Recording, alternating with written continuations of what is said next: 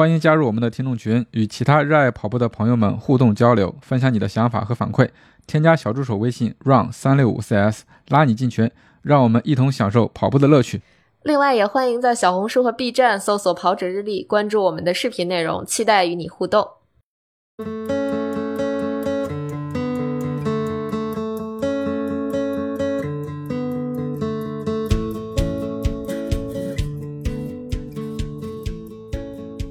Hello，大家好，欢迎收听本期的 PP 计划，我是佳宁。嗯，大家好，我是 Jack。Hello，大家好，我是梁老师。哎，好嘞，那这个过年之后，我是第一期回来录节目，业务有点生疏了。多同学说我哈，那咱们这期节目呢，呃，有一个主题，但是呢，这个主题可能要呃，待会儿我们再说。嗯，刚好今天是有一些同学参加了比赛，是吧？梁老师那边应该是有同学参加了台北障碍马拉松、大阪马拉松，然后杰克叔叔这边对吧？大可的那个哦，呃，人寿是吧？对。四川的这个眉山人寿半马还是一个锦标赛，然后杰克叔叔那边应该也是有人去参加了大阪马拉松。有，四川人寿，还有人寿，嗯，嗯嗯，昨天的那个北京那个叫啥？哦，大兴亦庄公园半马是吗？啊，公园半马，对对对。哦，那看来这个过完年之后比赛已经立刻马上十五还没过呢，都回来了。对啊，元宵节都没好好过。啊，节都没好好过，都去比赛了。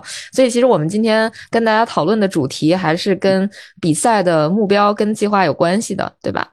要不那个咱们教练先说说吧。嗯，我先说两句。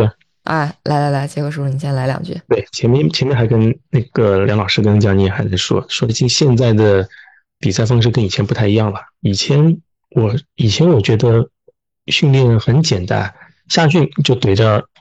北马上马对吧？两个大的时间点，十一月底、十月底就好了。冬训呢，就抵的无四月份的无锡就结束了。现在比赛越来越多，甚至你看元宵节还没过完，比赛就已经追着你过来了。就是给我们准备比赛的时间，呃，不是很多。那个，如果你这段时间，如果你二三月份有全马的话，如果根据冬训来说，冬训时间本身就短，可能会跟不上。所以说我这里一般都建议大家，如果你真的想在二三月份比赛的话，最好尽可能报半马。嗯，半马对半马比赛，在全马面前，半马随便报，因为一方面你半马的恢复起来也相对快一点，另外一方面你可以把半马本身就可以把半马距离当成你全马的一个训练课，当课去跑啊。嗯，那这这个是一点。第二个就是，如果你比赛报的多的话，你要把你的比赛的优先级分为 A、B、C 最好是。就吧？你 A 的话，你是全力以赴的，要拿成绩的比赛，拿 PB 的。呃，怎么选 PB？PB 比赛的那其实梁老师跟那个佳妮的跑者一也说过，对吧？你选个好点比赛让自己 PB。剩下的话，一个就是检测自己的训练结成果，但是呢，并不要去全力去跑，可能就是体验为主，磨合装备为主，对吧？让自己在比赛这件事上呢更加有经验。剩下一个就是。A、B、C 嘛，剩个 C 类，C 类就是旅游跑，像佳宁不是旅游跑跑两回对吧？对对 是，对，就纯粹，对，纯粹就是放松跑，不要带任何目标，就跑个开心就行了。虽然说也是比赛，那个是不用太当真的比赛，所以我不是我是不建议大家把每一场比赛都去 PB 的这么去拼，呃，一方面身体受不了，另外一方面你可能周期没到，你可能也拼不出一个什么好成绩。先先学会比赛。控制比赛，然后在真正的比赛中发挥出自己最好的状态。呃，后面我再说到后面两周，呃，后面一周的课表吧。后面一周开始进行比赛的准备中，我会根据大家的呃提交上来的目目标的比赛的时间来进行一些细微的调整。有的同学可能嗯在下周开始就是有比赛了。呃，一些比赛的要求或者是没看明白的，可以单独跟我联系。我课表中其实也会进行一些写写了一些，如果没听明白，可以单独跟我联系。剩下的同学，我们这周开始就是要磨，可能是很多的变速课表、发呆的课表，包括周末的长距离，也不是单纯的一个配速跑到底，可能最后的可能二十分钟到四十分钟，可能会让你跑个提速跑，可能这个提速跑可能接近于你的马拉松配速。但可能比马拉松配速略低一点，让你感受到两种配速之间的一个差异吧。对身体的控制也是更有、更更有要求点。今天我发现有的同学是在后面一半，就是后面一半二十五分钟心率起不来，然后分析下来可能是因为 HRV 的关系，你的 HRV 太高了。啊，内需要有两个地方吧，一个就往上走，一个往下走。往下走可能是体能的问题，呃，有可能是生病；往上走的话，可能就是呃生活压力比较大，工作压力比较大造成的。那个压力比较大的话，会让副交感神经抑制你的心率提高，你那个时候可能会跑得很辛苦。你怎么怼那个配速？可能你的配速都到 T 了，你的心率可能还在 E，M 还没到，这都是有可能的。这时候大家可能如果配速如果是个心率课表的要求，大家根据自己的实际情况进行调整，也不要去硬顶那个配速啊，没没必要。那时候你可能心率已经顶不上去了啊。嗯，好，我这里基本上就这些，先交给梁老师。啊好的，好的。那我先插一句啊，就是关于如何选比赛，大家可以去听一下《跑者日历》的第二百一十八期，就是跟梁老师聊了一下，在国内如何选择一个容易容易让你 PB 或者说拿到你好成绩的比赛的一些小小的策略吧。大家可以去回听一下那期节目啊。那那接着交给梁老师，梁老师聊一聊这个怎么定比赛啊，然后比赛之前这个策略要怎么改变改变呀？可以简单说两句。OK，我就接着杰克教练的补充吧。我觉得杰克教练说的好的，非常。完美了，嗯，就是这样，嗯，因为我们就是看你，首先我觉得要看自己想要什么，或者说自己的目的是什么，嗯，如果我真的是，嗯，加入 PB 计划是想，呃，通过一个周期性的训练，呃，达到自己的一个心中的一个目标的这个成绩的话，那我建议在这个你选定的真正的比赛到来之前，不建议大家去参加比赛，嗯。如果要参加像杰克教练说的，我可能选个半马比赛，但是这种半马比赛也是要看情况的，就是因为我们周末的长距离是远超于半马的啊，基本上在你可能冬训期间基本上很少有二十的一个半马的长距离，可能刚开始会有，后续的就会把它变长嘛，然后所以在这个冬训期间，嗯。如果去选择一个半马比赛，建议可以当一次检验来做。比如说，我们组大可就是，呃，嗯，就是我当时推荐他去美山人寿，就是就是拉一个拉一个心肺吧，啊，呃，为后续的一个全马。当然，他后续可能这样那样原因也没有报成全马，我就是觉得有点可惜啊。但是但是还是看个人的心态，就像刚开始我说的那样，就个人的个人的想法，他可能没有太合适的比赛，那我今年就这样了。或者说我就觉得，呃，可以了。那那其实就是再去选择其他什么赛事的话，就没有什么没有什么太多的这种干预了。如果要是还是以目标成绩为主的话，建议之前尽量不要去报比赛，因为不管你是报一个半程也好，呃，甚至说有的可能报一个全程也好，那我会影响一定程度上的训练计训练的周期性的训练计划。虽然某一次的长距离，或者说某呃，中间隔一次，呃，就是断一次的这种训练，呃，不会有太多的影响，不能说没有影响，嗯，但是，嗯，尽量做到，嗯，尽力而为嘛，对吧？啊，所以，所以在这儿，嗯，当然了，大家都该报也都报完了啊，这话 可能留在后续作为一个经验积累吧，啊，再有就是，如果要是报了这样的比赛，一个是像。刚才提到了当一个强度去跑，然后另外一个其实也是可以像嗯猪爸那样吧，嗯，就是我跑一个完美的长距离，但是因为这场比赛就是一个全马，我不影响我的长距离的高质量训练的情况下，那我可以后续的呃一个放松慢跑的形式啊，呃去完成，甚至我觉得可以再夸张一点，就是在起跑的时候，我先跑个两三公里当热身。然后再停下来，稍微做一做准备活动，然后再开始我的训练。虽然这种人在赛场上看到的会会很怪异，嗯，但是不影响你的一个训练计划，嗯，所以我觉得如果要是这样的话，呃，尽量是这么选择。然后再分享一下我自己的参赛。如果我要是定了一场目标赛事，比如说我定的就是鹤壁马拉松，我去参加，嗯，当一场成绩去跑，那我在之前我已经铁定了必须要去无锡了。那我无锡就是。嗯，两种态度，第一种就是肯定是要有训练质量在里边的，不可能我赛前两周平白无故的拉一个四十四十多公里的长距离，对吧？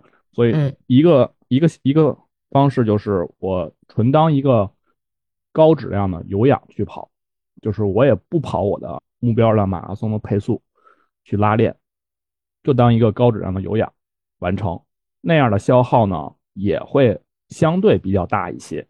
但是，嗯，我觉得这种形式可以一定程度上锻炼你的肌肉耐力，因为你是持续输出四十四十二，就是一个全程的时间，不是说有强弱之分的。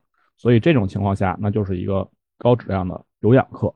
其实对于我们的这个啊能能源亏空，包括后续再回来，呃，也是一个可以替代的过程。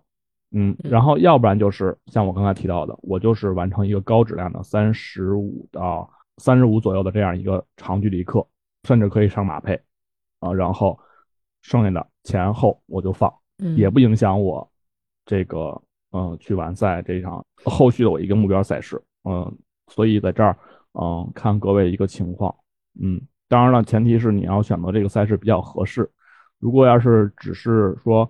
嗯，一方面是我没有去过这个赛事，或者说这个赛事，嗯，当一次旅行中的一个训练，那可能，嗯，可跑性这就是又又又是另外一个方面了。那可跑性都没有的话，那只能是当成一个观光旅游，嗯，沿途打卡的一个经历吧。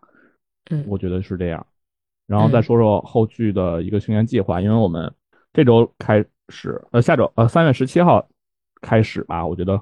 哦，就是我们组的同学就陆陆续续的就有全程出现了，嗯嗯，你今天其实也有，对，所以所以这周末就是赛前两周的一个时间了，所以这周开始陆陆续续的不同不同的同学，嗯，他在周末的一个长距离的训练，或者说是嗯一个长距离的模拟，就会出现不不一样的训练计划了，啊，哪怕你是同一个组别的。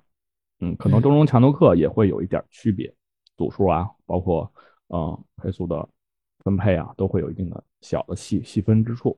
嗯，所以在接下来的的训练中，可能赛前两周的那一周是你强度最高，呃，就是怎么说呀，消耗最大的吧。嗯嗯，也应该算是强度最高的一周了。所以嗯，各位同学要加油了。好的，嗯。行，那其实说下来，重点就还是让大家在选择赛事的时候，别啥都想要，还是要有一个自己的呃目标赛事，就只设一个。呃，另外就是之前可能有一点，呃，我我是一直想说，就是大家也别是这个半马不当马，是吧？半马其实它可以做一个很好的这种训练的方式，但是呢，就是也别想着说我一跑比赛我就必须得跑全马，我就不跑半马了，嗯，然后也许可能你如果有一个呃很很重要的这个目标全马的话，那半马其实也可以作为你这个全马赛事的一个算是一个垫场的比赛，或者说测试你能力的这么一个呃方式，对吧？行，那咱们嗯，那咱们要不就呃先进一小段儿，不是广告啊，先进一小段赛事分享。因为刚才录之前，梁老师说那个 Jerry 那边可能有点事儿，要不咱们先请 Jerry 来分享一下刚刚跑完的这个台北扎达马拉松。OK，各位 PV 计划的同学，大家好，我是 Jerry，这是我第一次在我自己的成长的地方跑马拉松，然后也是我第三个全马。其实我今天后来跑完之后，有跟 梁老师发了一个小作文，有有点这个总结，也跟检讨一样。然后，因为我觉得这一近的状态没有那么好，然后就想说，前前两天还想说，那今天的跑步就给他放一放，就体验一下这样子。然后，但可能那个因为参加了 PP 计划吧，然后那个日常的训练都还是有到位。所以说今天跑的成绩还算还算不还算可以，我觉得可能跟在我在国内跑步呃的这些赛事比较不一样的是，我觉得这个台北的这一场马拉松就特别的清水，就特别的清淡，那种从从领悟的时候就就很清淡了，然后就纯粹领悟，也没有什么马博会，也没有什么可以薅羊毛的这种。摊位就纯纯的领了一个号码布、一个晶片，然后跟一件衣服，然后还有一个这个集合地点的提醒时间表这样子而已。然后我觉得比较大的跟这个呃内地比较大不一样，就是呃台北的马拉松，他参加的人都要准备一个医保袋，就是衣物保存袋，然后这个袋子其实是一个固定的。造型包含大小，那可能会有有人会有不一样的颜色，然后它统一都规定一定要有这样的呃医保袋，然后才可以存物。我打断一下，这个不是官方发的是吗？自己购买的，对。然后一个差不多六十块人民币左右。然后因为我第一次跑嘛，然后刚好我一个朋友也有有这个袋子，他就借了我一个借我借了我袋子。然后这个袋子就统一前面都会有一个透明的袋子，然后那个衣物的那个袋子的那个那个标就可以直接放到这个透明袋里面。然后所以在存物跟取物就很方便，而且我觉得这个做法也会很环保，因为那个袋子还挺大的。然后你可以放鞋啦、衣物啦，甚至包含赛后所有的物资都可以放进去。嗯嗯，对，明白。然后呃，比较赛道比较不一样的部分，可能是因为台北毕竟路也比较小，而且我们有比较多的路段都是在这个河边，呃，台北的市区的基隆河边的两边这样去跑。然后比较辛苦的话，就是因为有河嘛，就得跨河、跨桥，所以就有各种的比较陡的斜坡的一个部分，然后再加上逆风这样子，然后其他的部分都觉得氛围也还挺好的，但不像不像我们呃内地的赛事，就是嗯会组织很多的 的加油的群众或是团团队在在在旁边，然后基本上台北就比较。比较少，也比较没有这样的一个部分。而且我们一早在市区开始跑的时候是特别早，是五点五十就发枪了，那时候天都还没亮。然后所以说很早很早，然后刚好今天也还好，就台北的天气是阴天，然后所以说跑起来到整个感觉都还不错。然后今天结束之后，我跟梁老师发的小作。文，就是我觉得平常自己跑可能还可以，但是力量训练还是做的不太够，所以最后的耐力度就不是那么好，所以就觉得应该还是把跑步跟重量训练都放在比较重要的一个部分，就是跟大家分享。嗯，好吧。这个我觉得这个医保袋这个东西，我觉得我第一次听说。刚才听 j e r 说的时候，我以为是那个要把自己的医疗信息放在什么里面，就可能有点那个，就是有点条件反射了。原来是就是一个可持续、可循环利用的袋子，就是每可能你只要跑在呃台北的任何比赛，是不是都可以用这个袋子？对，应该是包含一些台湾大型的赛事，基本上都会用这个袋子。所以它不会，我们去领物的时候，它也不会给你袋子，因为台湾其实就是现在还挺讲究环保的这个部分，所以它也不会给你袋子，它就给你一个牛皮纸袋，然后里面又装了号码布，然后把那个 T 恤卷呃背心卷在里面这样子，所以说就很简单。然后但医保袋的部分是我觉得，呃，我我觉得还挺环保，也挺方便，挺好用的一个方式。嗯嗯，确实是这个头一次听说，学习了。我觉得这个挺好玩的，而且确实是比较可持续、比较环保。那嗯，这样子像这样子的话，大家可能一个袋子每个比赛都可以用到，就花个六十块人民币，可能能用好久。并且这个我觉得组委会可能也会节省一些相关的它的这个成本，挺好的。呃，对，就不会有什么塑塑料袋很多的东西的的的出现。嗯，对对对，是的，是的，这个不错啊，这个学习到了，然后也听了 Jerry 的这个分享，就是如果后面有机会的话，大家可以去呃考虑跑一跑这个台湾的马拉松，包括呃 Jerry 说的这个台北的扎达马拉松，台湾应该是有蛮多比较著名的赛事的，可能每个赛事的特点也都不太一样，嗯，日后看看有没有机会可以组团去玩一下，欢迎欢迎。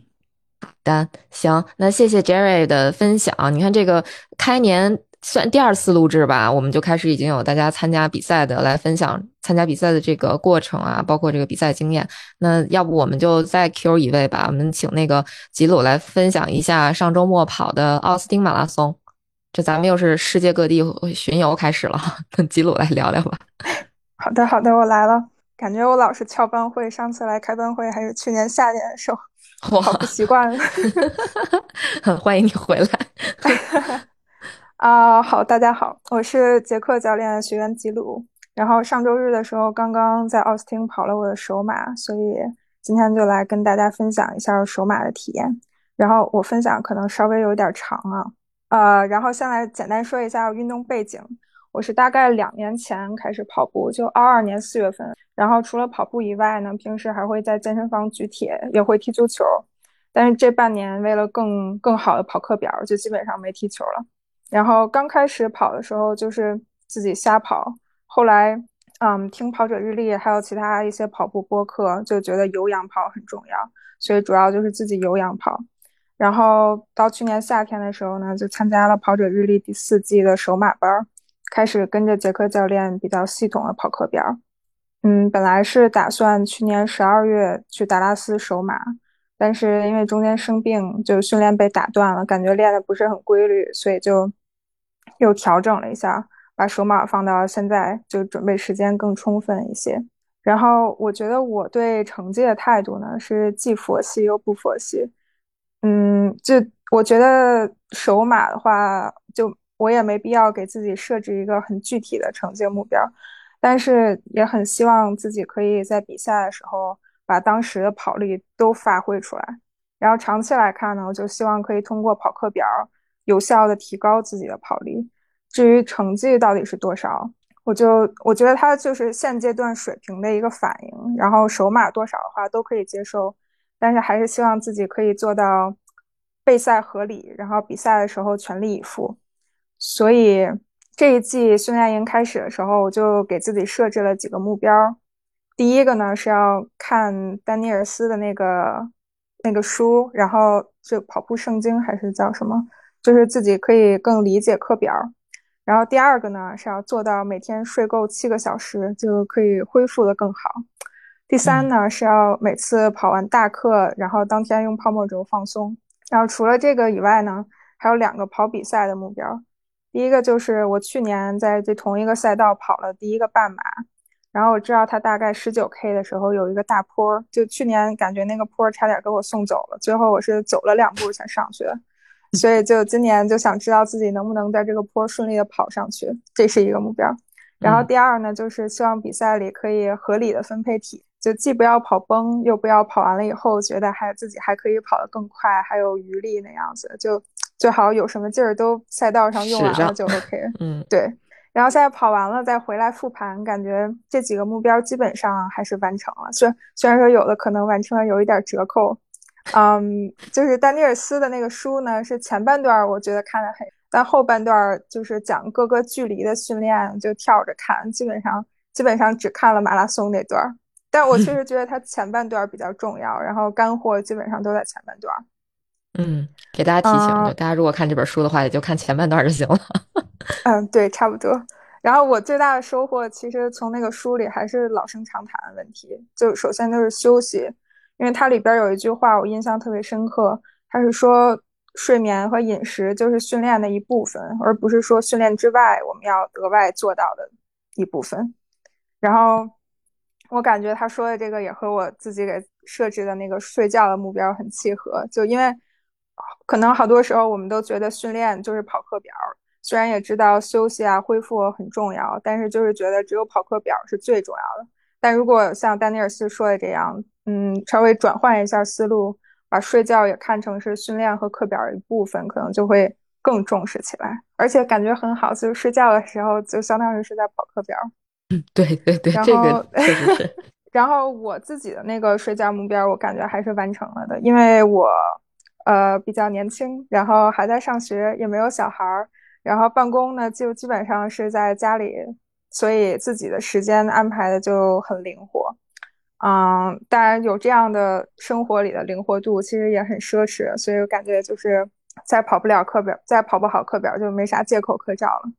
然后我基本上每天是早上五点起床，然后，然后早上去跑课表或者其他的运动，然后晚上大概九十点钟的时候睡觉。我睡觉反正最大的敌人就是我的手机，它可能就长在我身上。我经常晚上一看起来手机就没谱了。但是想一想这个七个小时的目标，还是努力管住自己吧。反正基本上还是做到了。尤其是有的时候，我躺在床上玩手机，但是我那个高驰的手表觉得我已经睡了，所以早上一看的话，还是虽然在玩手机，但还是达到了 那个七个小时的目标。然后，呃，还有一段丹尼尔斯里边他说的，我印象比较深刻。那个原文我就不读了，他大意的就是说呢，我们的训练目标是训练效果的最大化，而不是说比我练了多少，或者说比我跑下来了多难的课表。所以我就想到教练也经常说，好的运动员是要学会偷懒的，所以就是要理解每一节课到底是练到了哪儿，嗯，然后知道有有的时候是需要顶的，但有的时候可能就是需要放掉的。就有的时候我会听一些精英运动员的播客，然后他们也会强调说，每节课不能练到一种很满的状态，就保持在百分之八十，这样就很好。所以我就觉得，就是努力拼搏呢，当然就很重要，很这种精神可嘉。但是有的时候可能就会事倍功半，所以说要跑好也不是光嗯凭这种精神力，然后也是要学会学会思考理解，然后就不是说因为害怕训练不到位，每天卷跑量啊，卷训练强度，最后导致过度训练。然后，当然就就只是我自己的理解，我就是刚刚跑完首马四小时的小白。如果哪说的不对的话，请教练帮我纠正一下。嗯，就是分享就这些吗？嗯，但呃没有，还没还没说完。来来来，这个分享的有点有点 长。没有没有没有，继续继续。呃，然后呃对，这这前面说的有点累赘，然后还有其他几点，我就简单说一下吧。呃，就是我去年十二月的时候跑了一个半马，然后我看我跑半马那个照片，就感觉我那个下下肢的立线好像。很不对的样子，所以后来我就去当地呃一个卖鞋的店量了一下脚，然后就发现我有一点低足弓，但其实我从来都不觉得我是低足弓，我一直都知道我呃比较内八字，然后可能下肢立线不是特别好，但是可是不是跑的多了以后可能也会足弓塌陷呀，然后就低足弓之类的，所以啊我后来又买了一双那个布鲁克斯的追蓝二十二，就嗯感觉好像跑起来。会舒服一些，然后呢，就有网站上、网 B 站上啊，或者其他地方可能有一些那种足弓构建的训练，然后可以就是纠正一下低足弓啊那样，所以就平时也会做。然后，所以我感觉呃，量量脚，知道自己的那个发力或者脚型是怎么样的，可能还是挺有帮助的。然后另外一点就是。嗯，我去年十二月的时候开始了一个新的爱好，基本上就是攀岩。然后攀岩呢，这个里边它的髋关节就是非常重要。可能大家会觉得攀岩就是靠上肢发力啊之类的，但但是其实不是，可能髋关节是攀岩里最重要的一个地方。所以因为因为要爬这些这些墙之类的，所以我就比较重视髋关节的拉伸。现在，然后每个礼拜都会都会拉这么一一二三次。然后我感觉现在髋关节。嗯，比以前灵活度好了以后呢，就对我跑步也很有帮助。因为跑起来，就有时候听大家说送髋呀之类的，可能开始的时候就不太知道髋在哪儿，不知道髋应该怎么使劲儿。然后现在呢，就是不知不觉的就会步幅稍微大一点，但但是就是就稍微稍微好了一点吧。就总之就是说，所以我感觉有的时候，嗯，髋关节还是挺重要的。嗯，然后。OK，就先说，这说了半天，终于要说到跑马这天了。然后我觉得，就通过这段时间的训练，还有和教练沟通，感觉自己基本可以跑到四小时。所以那天就准备跟着四小时的 pacer 跑。然后比赛那天呢，奥斯汀就特别冷，起跑的时候大概是零到二度，后边太阳出来了，就稍微暖和一点，但是有有限。然后我上身里边是穿了一个跨栏背心儿，外边是穿了一个 Otopia 的长袖。应该是那个 Wonderland，就是不是最薄也不是最厚的那个，然后下身穿了一个紧身的短裤，然后鞋是飞速三。后来啊补给的时候，补给的话我是起跑前二十分钟吃了一个 Sis，然后跑的过程中一共吃了六个茅台，嗯，里边有两，就就他 按照按照茅台那个。对，我就茅台买了，都留给跑马这天了。嗯，就按照它官方的那个补给说明，嗯，三十五分钟吃一个，啊，那六个里边有两个是带咖啡因的。然后我赛前就把那个外边外套脱掉，穿完包，在冷风里往起点的那块跑，就体感感觉异常的好，感觉从来没有这么好过那种好，就核心也很有力，就就感觉自己轻盈又有力量。但是呢，因为我往出发点走的时候比较晚了，所以就没有挤到四小时那块儿，就只走到了四小时二十分。然后所以出发以后就一个劲儿的跑，就追四小时的那个兔子，然后跑了一公里多，终于追上兔子。我赛前是比较担心五分四十那个配速我能不能顶下来，但是就跟着兔子在五分半到五分四十五那个区间巡航，就确实感觉一点都不累，然后心率也也挺低的，就在零点九到一点二基本上。然后就算爬坡的时候，也就是一点五、一点六这样，然后自己都感觉很难以置信，因为平时跑有氧跑的时候都龟速跑，感觉跑的特别慢。然后我还在想，要不然就不管兔子了，就提速自己往前走，因为体感还挺好的嘛。但是就觉得手马还是小心一点，毕竟后边都是未知的距离，不想把自己给拉爆了。然后我也知道这个赛道坡比较多，它是就是那种 rolling hills，没有。没有特别夸张、特别陡的，但是总的来说就是坡连着坡。然后我最后跑完，看我手表上的爬升是三百三十多米，所以就是手马坡多，我就还是小心一点，就觉得就先跟着兔子吧。呃，三百多米爬升，我的天！对，但但不像上次我听上一期跑者日历那个马德里不是六百多，六百多，感觉那个还是有点恐怖了。你这也挺恐怖的，三百多爬升，相当于厦门爬升的两倍，呃，不能想象。然后哦，对我中间的时候跑到我刚才提到那块十九 K 左右那个大坡，然后去年是走上去的，但是今年跑上去就感觉还挺轻松的，感觉就是这都不是事儿，所以在赛道上感觉自己的这个进步也让我很开心。然后之后就是一直这样跟着 Pacer 跑。大概到了二十七公里的时候，我心肺上不觉得累，但是腿和脚都觉得比较比较疲惫，然后明显感觉下肢肌肉就是变紧变沉了。然后我跑到三十四 K 的时候呢，嗯，就决定超过 pacer 自己先往前走，嗯，因为稍微提了点速，所以心肺负担就感觉比上一段要大一些，心率大概在一点五到二。但是还可以顶，然后配速差不多是在五二零到五三零之间这个区间。然后其实我是觉得我可以跑更快，我也想跑得更快，但是腿真的很沉，就稍微有点迈迈不动了。但是呢，总的来说这一段我基本一直就在超人，超过我的人很少，所以我感觉还是非常爽的。然后我三十七 K 的时候把我那个长袖和手套给了男朋友，所以后边就。就感觉身轻如燕了，大概半分钟吧，但是就呃半半分钟以后就又开始累了，然后就全程观众都还挺给力的，基本上一直都有观众加油，让我感觉确实好了很多。但我觉得比起比起就是上次分享你们去体验的那个塞维利亚马拉松，还是奥斯汀还有很大提高空间啊，就是观众氛围这一方面，我也特别想体验那种环法感觉的观众，而且我是。我感觉我是真的很很依赖观众加油，他们喊的那些加油都是可以变成能量转化到我身上，但尤其是爬坡的时候，嗯，然后，嗯，那个赛道终点前一公里差不多又有一个大陡坡，然后我赛前看那个爬升图，其实我知道终点有个坡，但是我以为那个坡之前跑过了，但没想到前边那个就是假动作，然后真正的大坡是在这块儿，那个是我赛道上唯一一个觉得有点儿。爬的喘不上来气儿了，很想走路的一个坡，但是后来还是没有走，还是跑上去。嗯，最后跑完以后，总的来说就是心肺也不觉得累，但是腿就确实是感觉走路都很很僵硬，很累了。所以以后下肢力量还是要继续继续加油。然后整个周期的话呢，嗯，我感觉不管是这个训练周期还是这个马拉松本身，都已经。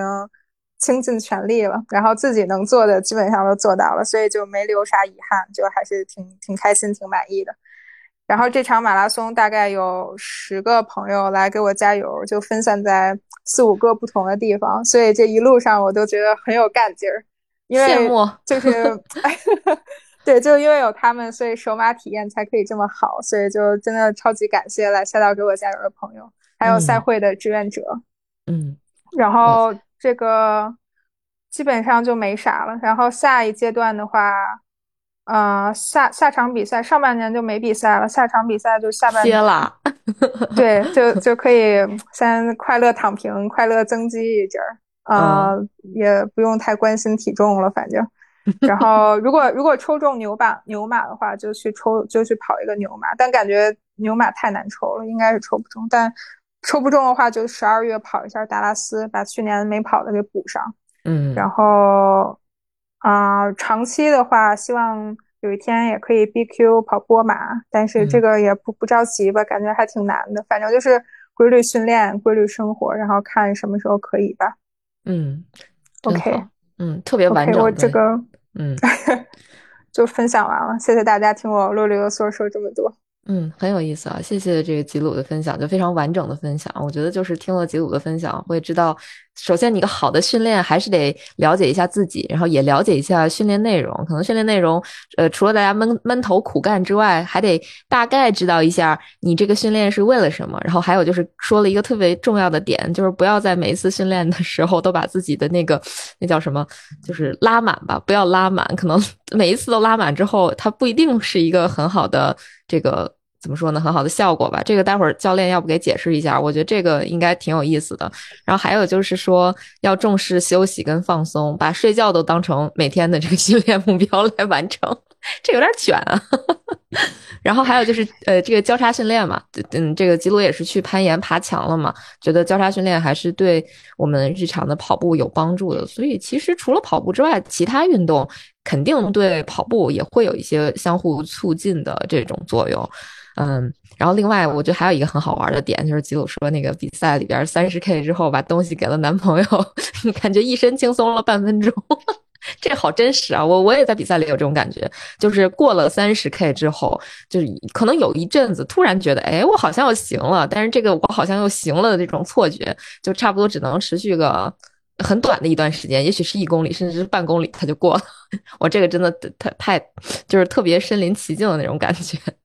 对，真的真的是错觉，因为我本来差不多把三十三 K 把外套脱了以后系在腰上，然后三十七 K 把衣服都扔给他以后，感觉就真的身轻如燕。但是，哎，错觉都是错觉。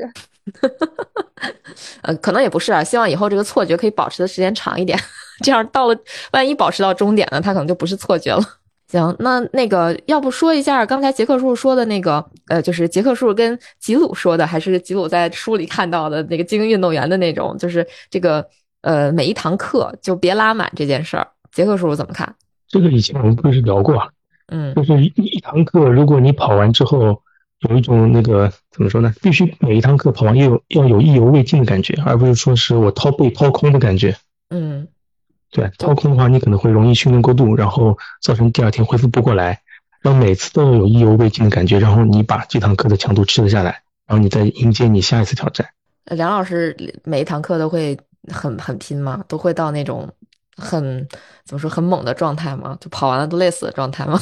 你要是说我的话，我可能会偷懒，不行就放呗。这话成你口头禅了，不行就放呗。对对，但是计划是摆在那儿的，但是、呃执行，但是不建议咱们就抱着这个心态去啊，就是你的潜意识里会有这样一个一个感受，不行就放，但是不是说呃稍微不行就放，这俩还是有区别的，就是有些时候你是需要通过自己的努力啊，或者说需要通过自己的一定的咬咬牙呀，它是可以完成，就是当时你会觉得呃。很累，但是马上一个恢复就会比较心情愉畅的、心情愉快的，呃，结束训练。嗯、呃，那个时候感受可能跟当时的感受还不太一样，所以就是往往觉得训练有余力，是我们训练完了之后，嗯，哎哎，觉得哎这堂课我可能觉得跑完了，稍微缓了一小会儿，我觉得还能再再持续一下，或者说还能再稍微提高一点配速，就类似于这样的感觉。嗯。比并不是说我跑的过程中，我觉得啊，我没有我我还有余力，嗯，我是这样一个感受。其实换一个角度讲，如果说你每一堂训练课都是全力以赴，然后用尽全力的话，你可能体感也不会特别好，会觉得下一堂，哎，我还得这么这么累，就每一堂课都会感觉很累，可能会有这样的感受，那可能就对训练是一个情绪上的一个负面的影响。我我我是这么想的哈。那行，嗯、那对，嗯、因为力竭这个事儿吧，就是它会对。对一些跑者来讲是特别有诱惑力的，他会觉得我用用努力了，尽了竭尽全力和尽力而为是两个不同的概念。嗯，对，所以所以就会觉得有诱惑力，或者说有成就感，它激发了我们，比如说自己身体的潜能啊、潜能啊，啊，就是类似于这样。但是它确实蕴藏着很大的风险，所以刚才我觉得吉鲁不像是一个 小白跑者，或者说是一个嗯初跑者，就挺透挺透彻的分析。对对对，看的挺开的，而且有自己的想法。建强烈建议六六同学好好学习一下。六六这莫名其妙又被 Q 了，主要是六六没有跟我们去塞维利亚，不然他早就破四了，是不是？行，那咱们今天看起来啊，报名要聊这今天这主题的同学挺多的，但我怎么捋了一下，来的人不是很多呢？我就一个一个点名了，在的大家就可以可以开麦说两句啊。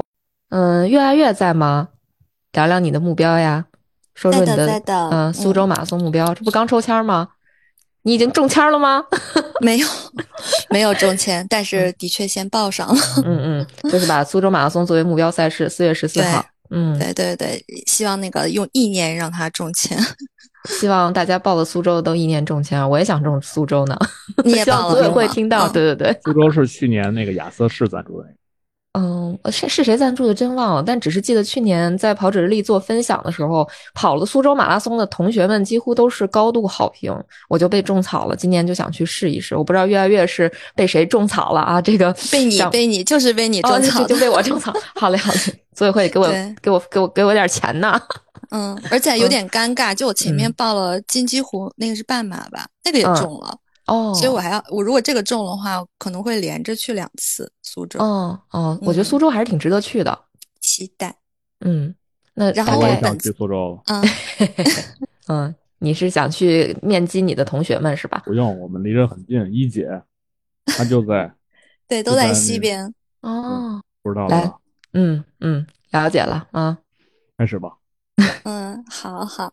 那我简单说几句，就我的目标成绩呢，就也是破四。嗯嗯，刚才也很认真听了前面那个小姐姐的呃这个分享，感觉收获很多。嗯，然后这个也是我报名 PB 计划的时候呢，就是填写的目标。嗯，其实最开始的时候我还是有一点心虚的，因为我跑的还是比较晚，就是首马成绩是四四八，是在。去年八月份的哈尔滨马拉松，然后赛前呢就跑了几个五公里，还有一个十公里就去了，就比较鲁莽，然后也完全称不上是一个跑者，但是没有想到就是跑下来了，而且不是很狼狈，就觉得跑步呢这个事儿还挺有意思的，就是可以，也许是可以练一练，就是对于我来说。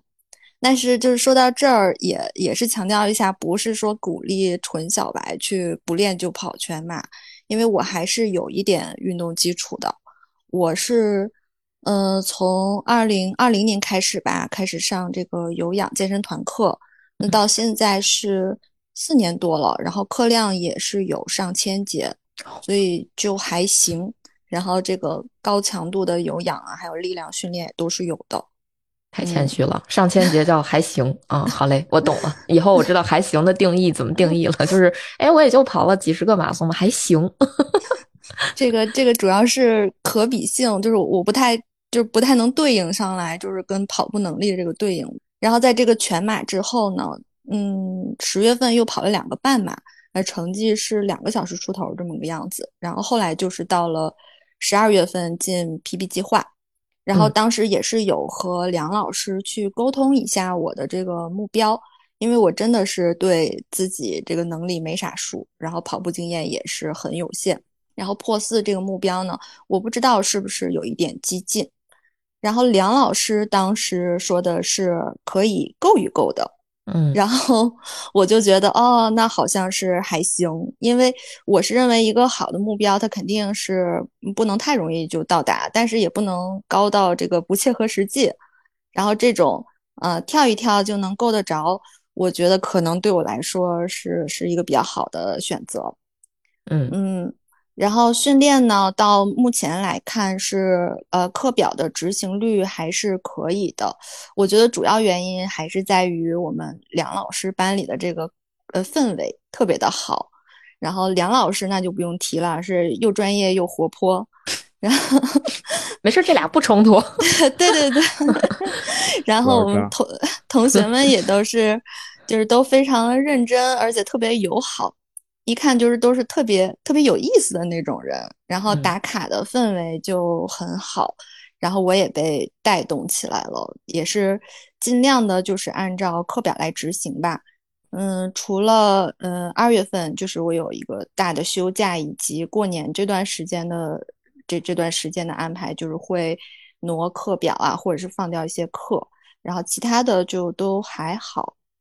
然后看现在的训练嗯程度呢，我是对比了一下这个入营前，那还是很很明显的能够感受到这跑步能力是有所提升的，然后配速也上去了，心率也下来了。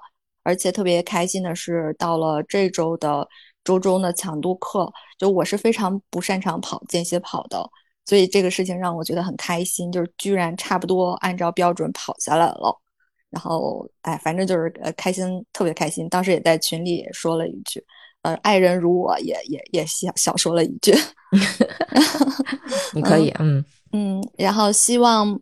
就是再加上嗯，接下来的这一个多月的时间吧，然后能够再往上窜一窜，嗯，离我的目标更近一些。那这就是我的分享。嗯，加油加油！就还有一个半月吧，差不多一个半月的时间，然后再提高提高。我觉得你没有问题的。那个苏州马拉松，看你破四哈，等你回到时候回来再分享。好的，谢谢佳宁。好嘞，行，那谢谢越来越去啊啊。哦，就那咱们就假装大家都能中签嘛？不用假装，我们觉得大家一定都能中签，我们保保证大家中签啊！我胡说的。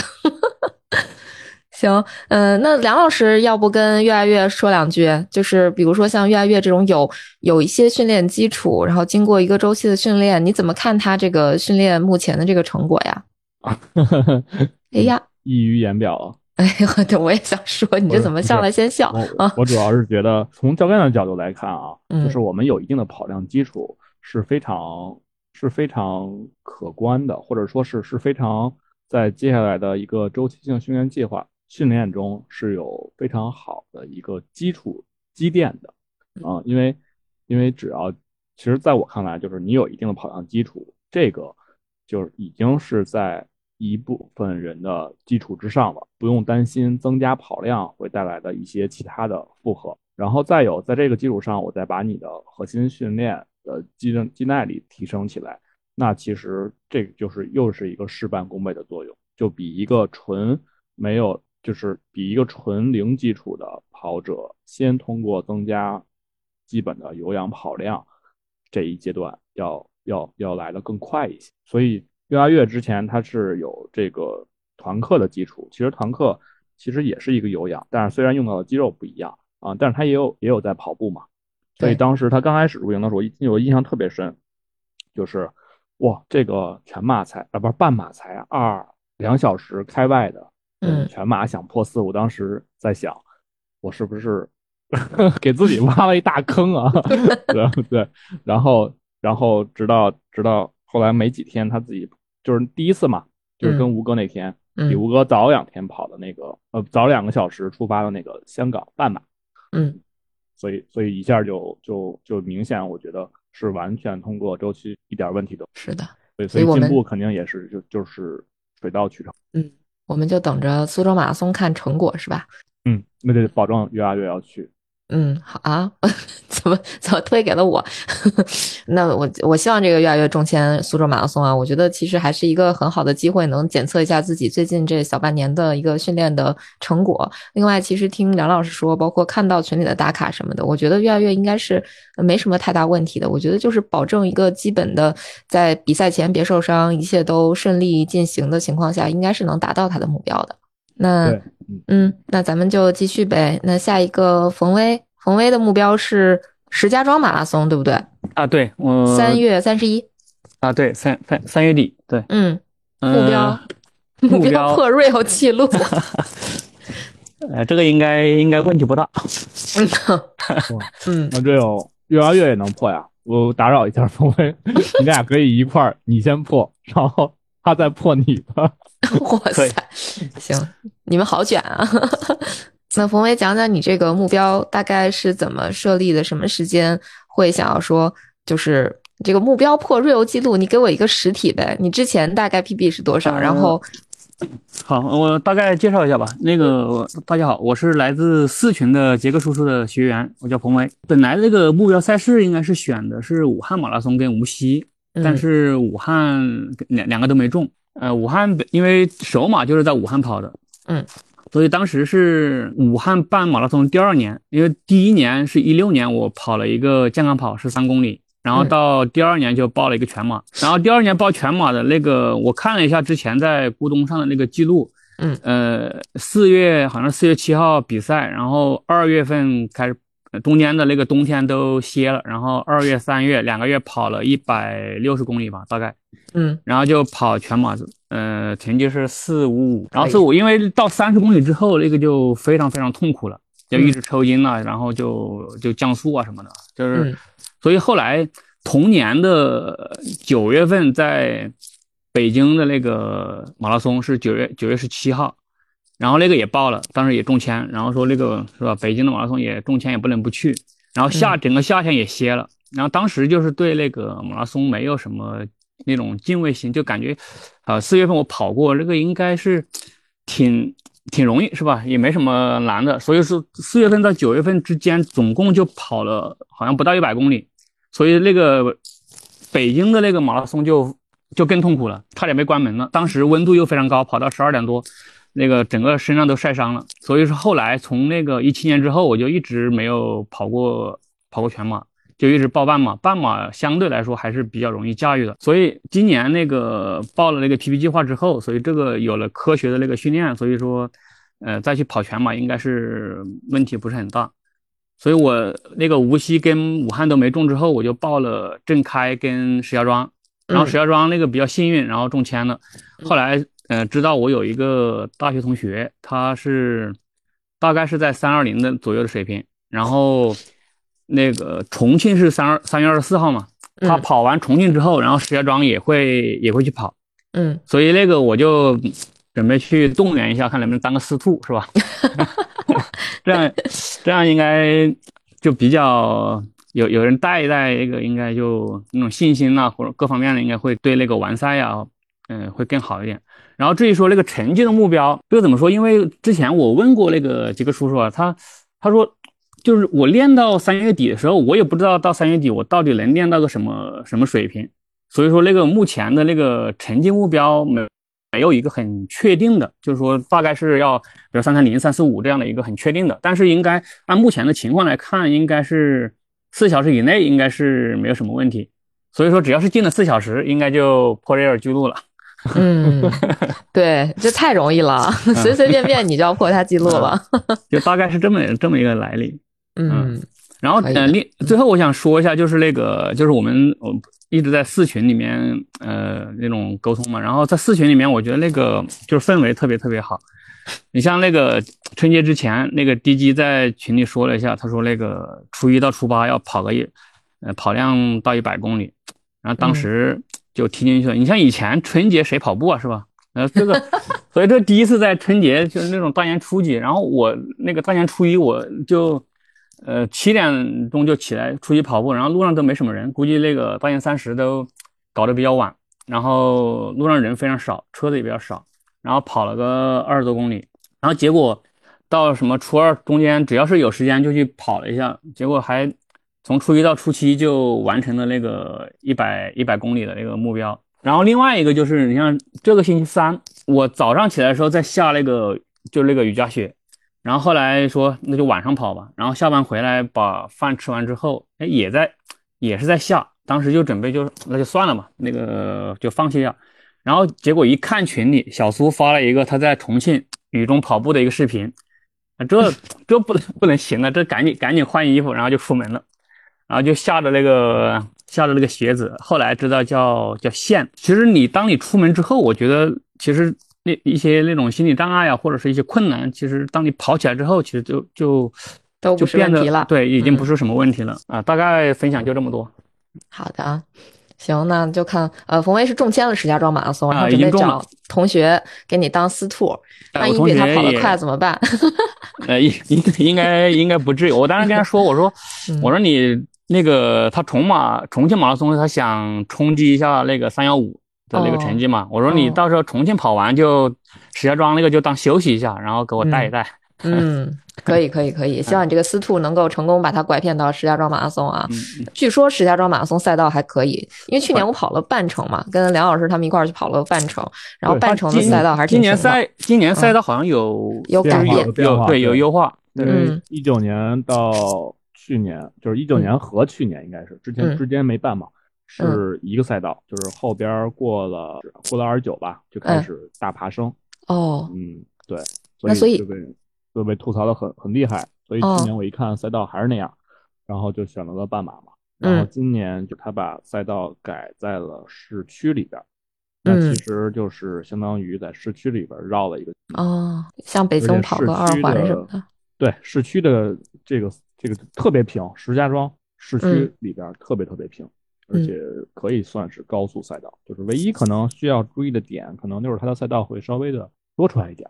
因为去年半马，我即便是切，因为没有什么可切的，因为就是一条大直道。嗯，半马还跑了二一点二几，嗯嗯，所以就是按照半马多一百多多一百米的这么算，差四十二点四吧，我觉得保守点，四十二点四去计算你或目标成。嗯。所以就计算的时候稍微呃把这个距离算长一点。不过一般咱们不是全马都会算长一点吗？我最近跑的对吧？我最近跑的全马好像都没有四十二点五以下的，就就最终这个计算的这个数字哈。呃，当然你肯定也有各种 GPS 偏离啊什么的，这个数字不准确。但我觉得多算一点总没有问题。对，就一般比赛我们都会把目标配速要稍微的再提高一些，比规定标准距离的下这个速度。对，所以方伟加油啊！嗯好，谢谢谢谢。好的，加油加油！希望你的司兔也能陪你，然后你最后也能达成目标哈。然后到时候我们再来聊。行，那咱们嗯，那咱们那个吴哥应该是正跟甲流做斗争，鹤壁准备冲一下三幺五，然后桂林要测试一把啊。呃，就这吴哥还是练挺狠的哈。今天我看吴哥也没来，估计还歇着呢吧。然后下下期再等他分享吧。那我们下一个同学吧。嗯，哎呀妈呀，盛楠同学，你又改名，你你你你先来聊聊啊！我没有改名，因为你已经很久没回来了啊！我已经改名很久了。好的，好的，行行行，来来来说说你的这个目标。因为我特别想三三幺跑一个全马首马，但是我没中，然后我参加了很多赞助商组织的抽奖，如果我中了，我就喝霸王茶姬一年。我已经许下了这个心愿，但是还是还在等结果。啊，因为石家庄马拉松离北京很近，而且就大家都觉得挺不错，然后而且我们我们跑团好多人都中，嗯，所以心情很，嗯，因为我现在就是觉得我上半年可能没有全马的比赛了，嗯，但是鹤壁如果是四月初的话，我能赶上，嗯，我之前跟杰克叔叔商量过，就本来我想四月七号跑一个圣保罗全马，就是巴西圣保罗，嗯。但是因为我我有一个小伙伴也在那儿，然后他报名了，然后我想跟他一起，但是真的太热了，对，嗯嗯，然后我就不想让我到时候全马又痛苦又热又撞墙的，所以我就有点怂了。然后现在唯一的目标赛事就是四月二十二十一号的圣保罗半马，嗯嗯，其实也很热，但是我感觉半马反正痛苦就是有个头。嗯嗯，所以人人很很 对，就人人可能能过去。我去年跑过一个六幺八的半马，就是我觉得应该比这四二一的要还要再热点儿，所以我感觉应该也能忍受吧。今年肯定比去年快很多，是吧？所以这个忍受的时间会更短一些。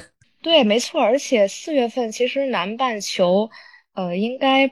就是还好，就应该算是春秋阶段吧，嗯，跟咱们这边是反着的，所以应该也不会那么那么热，而且开始的很早，我看开始是六点十五就开始，嗯，对，所以就是应该还好。然后这个是目标赛事，然后所以我就是昨天也参加了一个，就是那个咱们那个公园半马，就男孩子公园半马那个测试赛，我也想看看准备到什么程度了，嗯，怎么样？嗯。就是其实其实 挺好的，呃，其实挺好的，因为我 PB 了五分钟，嗯，其实挺好的，就是现在是幺五幺，但是我就是觉得没有达到教练定的幺五零，我很不满意。没事，那个赛道 差不多，放在放在十码或者是放在其他的相对平一点的赛事肯定够了。哦，昨天也有坡是吗？哇，昨天那个坡。梁老师也也去了，对吧？梁老师也去了。拐弯和坡都挺多的。哦，他是在哪儿？南海子公园里面吗？对对，就在亦庄那个公园。哦，早知道我去给你们加油，我在家睡觉。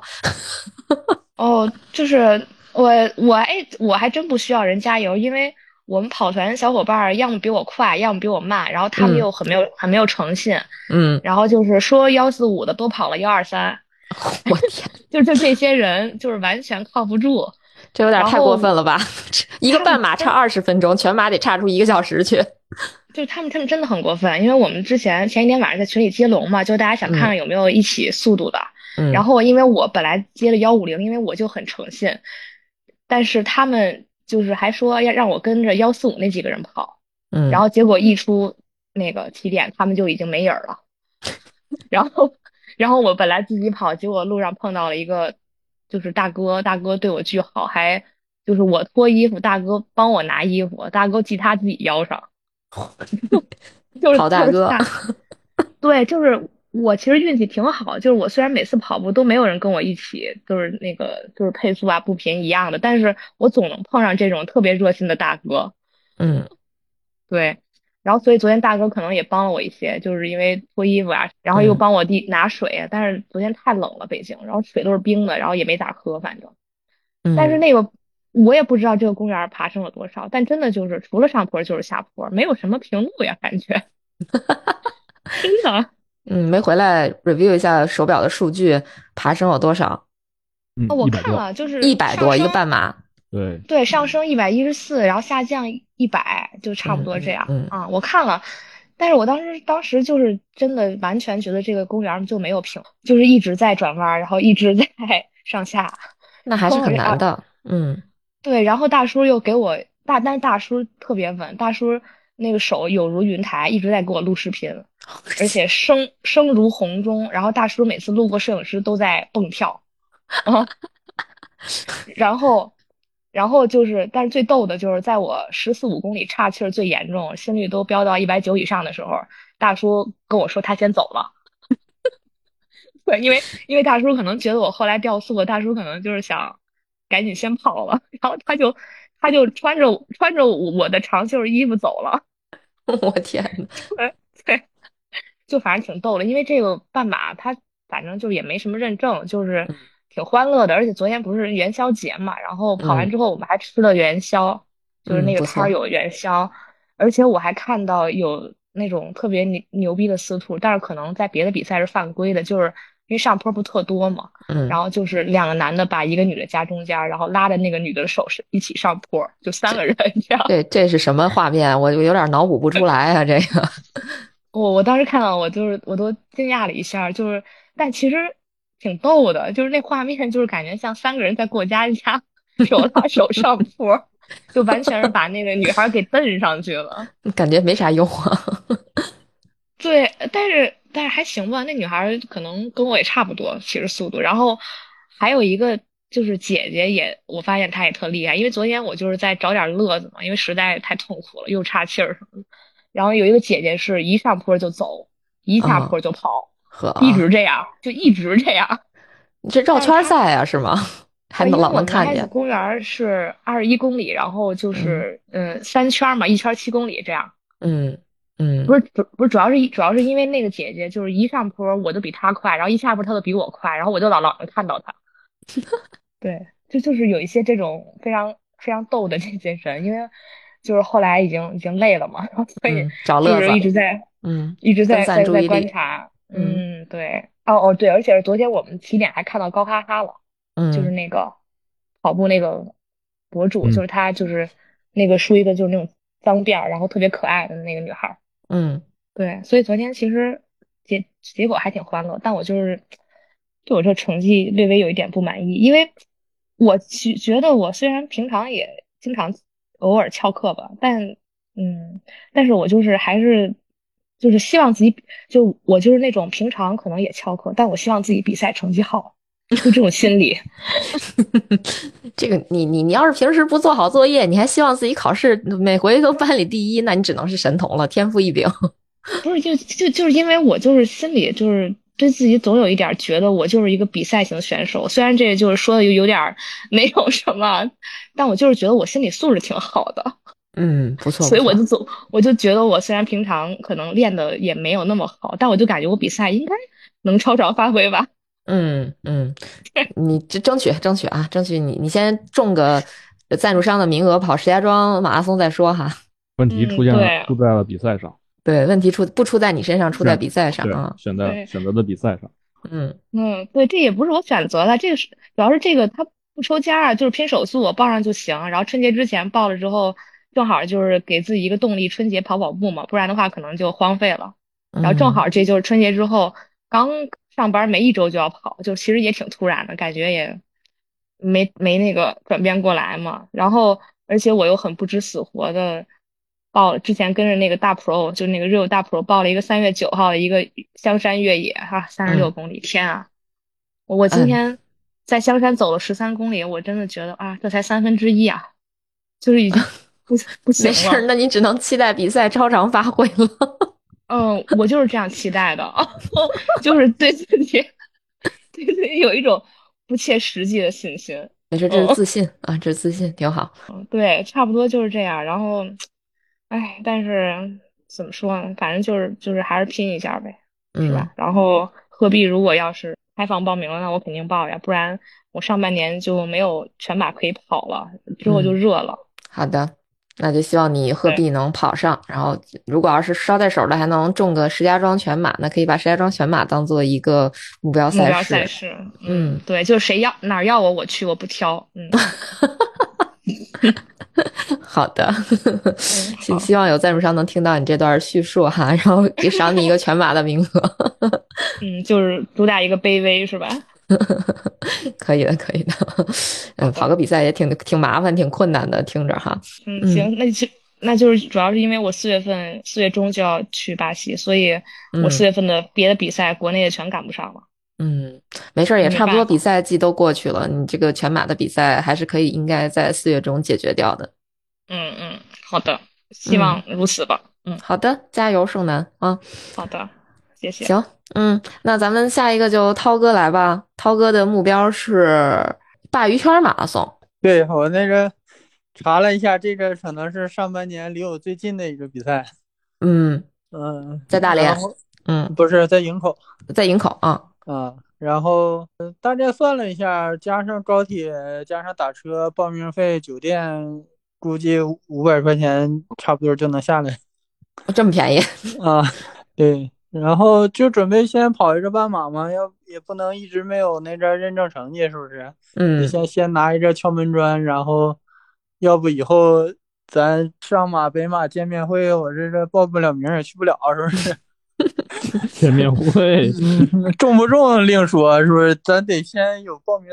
嗯嗯嗯，对对对对。然后上半年可能省省内估计什么这个营口啊、什么鞍山啊之类的，可能有几场吧。反正这个应该是目前反正有消息的是最近的一场。嗯，五月份可能会相对热一点。热大一圈。对，往年反正。五月下旬，这个温度都在十七到二十二十三四左右吧，呃，相对能热一点。嗯嗯，跑这半程应该还行，慢点跑呗。嗯，不是，也不是没跑过，对吧？只不过没没有跑过认证的比赛而已。啊，对，以前都是那个周末跑长距离硬凑出来的。对，那也行，那也是跑过，对吧？至少对这个距离比较熟悉。嗯，还行，这。半马还还是可以跑下来的，没问题。先达成的那个基本目标哈，拿个有认证的完赛证书，有资格报名其他比赛，然后再说别的，是吧？对呀，嗯。然后这一个礼拜反正跑的稀烂，没事，过年大家都一样啊。出了一趟门，反正哎呀，就就跑了一次，然后就回来了。嗯，没事，度度假度假的样子啊。嗯，下周继续吧。嗯嗯。嗯，行，暂时就这些。好的，嗯，那就也希望涛哥能够完成他这个愿望啊，跑一个认证赛事。那我们下一个就请那个在挪威的猪爸爸，跑在北国的猪爸爸来分享一下。猪爸爸是跟我们刚刚跑完了二月十八号的塞维利亚马拉松，结果跑崩了，跑了二五幺是吧？两小时五十一分。然后现在猪爸的这个目标已经变成了四月二号的一个半马。嗯，嘉宁好，呃，梁老师好，教练好。那个，嗯，因为我实际上上半年参加 PP 计划第五季的主要的目标是四月十五号的波士顿。然后，如果按照正常的情况下，应该在正式的大比赛之前两周左右跑一个半程来进行一下测试。然后，所以我恰好就选到四月二号左右，我们就是附近有一个，也就是最早 PP 计划第一季的时候，我那次破三的那个比赛的场地，那个绕圈圈的 Homos Run 的那个半程马拉松比赛，所以我打算先去那里先跑一个。同样也是带很多上坡下坡的一个爬升，然后预测一下，感觉一下自己可以用什么样的用什么样的功率来输出。然后同时，我最近已经开始在预习波士顿的各种各样，嗯，比赛的一些细节。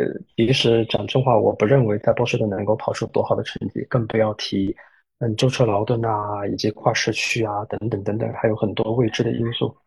所以目前为止，我。我希望的是波士顿我能够跑到三小两小时五十五分左右的样子，嗯，然后能够 sub 两小时五十分那不得了了，我不认为能做得到，嗯，所以相对来说还比较比较可控吧。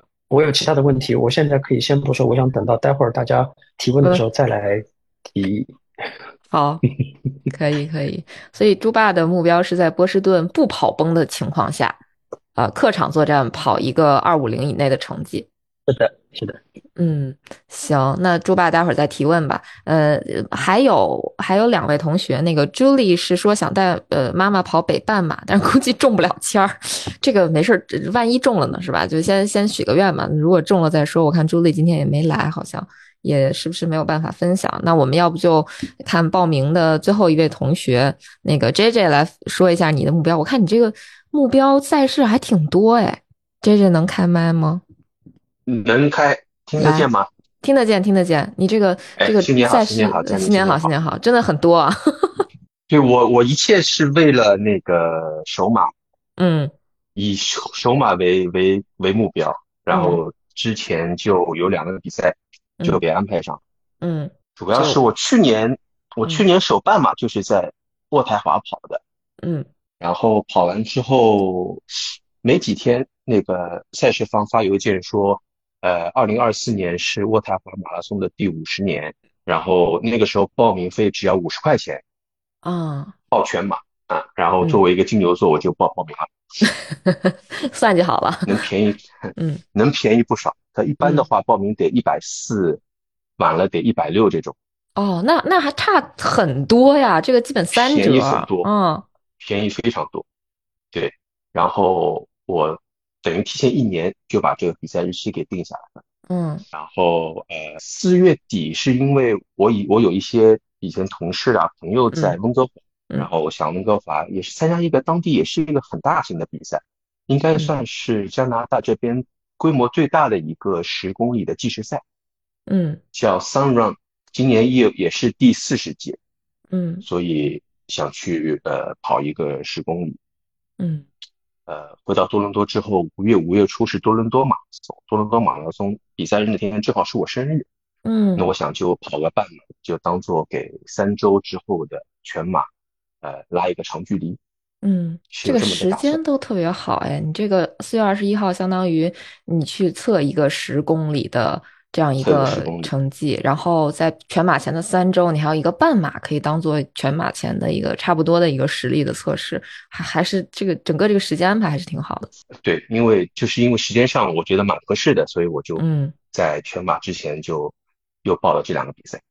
嗯，还是个循序渐进的十 K 半马，然后到全马。然后我自己大年初一也去跑了第一个 Park Run 啊，呃，所以你跑的是那个那个多伦多的 Park Run 是吧？对，多伦多市里面我看了一下，就那一个哦，只有一个啊。对，但它因为多伦多如果是 City of 多伦多，多伦多市的话，它其实不大，嗯，然后它临近的几个城市也都有，但多伦多这个城市的范围里面，那天人还挺，那天好像有小七十人吧哦，七十多个人，嗯，不少，比日本人多多了。日本可能最多我们去的那次可能就是三四十个人吧，七十个人还还蛮多的。嗯，今年多伦多是暖，我看上海好像正好在下雪，我们这边雪都化了。我们这边雪都化了。多伦多雪都化了，嗯，感觉怎么样？这个 Park Run 第一次参加 Park Run，有没有什么欢迎仪式啥的？没有非常隆重的欢迎仪式，但是还是还是会问有谁是有谁是第一次参加，有谁是有些 milestone 二十五次、五十次这种。嗯，感觉挺好的，感觉挺好。就那个赛道起伏还是挺大的，跑挺累。五公里赛道起伏还挺大，我天，很大，起伏特别大，一会儿就上坡，一会儿又往下冲。嗯，可能感觉这个还对，还是可以给大家种个草这样子。说不定谁去多伦多也可以去跑一个 Park Run。我看那天 J J 在群里还找到了一个，应该是同组的一个同学，他也在多伦多，是吧？呃，是的，因为我看是我们那个组，呃，是我们那个时候还在总群，大家说的，说是要在温哥华怎么怎么样，然后哦，应该是在，好像是在总群，是 Ricky 吧？我记得他应该是在，对对对对，Ricky Ricky，嗯，对 Ricky，我后来还给他加了微信，跟他稍稍微聊了一聊。你们俩竟然这这这才知道是吧？他是过年去那边哦，多伦多去温哥华。我我我倒没问，他是长，他是住在多伦多的。哦哦，他是在多伦多的啊，他不是在温哥华。还有一个小伙伴好像也是二十六号，五月二十六号要跑渥太华。哦，应该是那个谁，嗯，我知道，Straw 是叫 Straw 吗？对，Straw 他也要跑，对，没错。所以你们可以在 渥太华面基 赛道上见。对，你们就可以赛道见了，嗯，这也挺好。在看来，在加拿大的小伙伴还是挺多的。对，而且其实是呃，刚才呃，J J 提到的这几个人，他们都在都是在我们 P P 计划的这个呃第第五季的这个学员里面的，这个还挺好的。竟然都在同一场海外马拉松能遇到，对，说明在北美宁古塔，大家还是很很有 上进心的。北美宁古塔。这是一个呃全新的称谓，我头一次听说啊。但今年确实，今年是暖冬，至少就是多伦多这一块儿，这个冬天是非常不典型的一个。嗯，所以今年冬天呃整体来说训练还不错。呃，我也是第一次像这样系统的来来练，嗯，嗯因为之前自己就瞎练嘛，瞎跑。这次跟着杰克教练，当然就是呃计划完成的不算。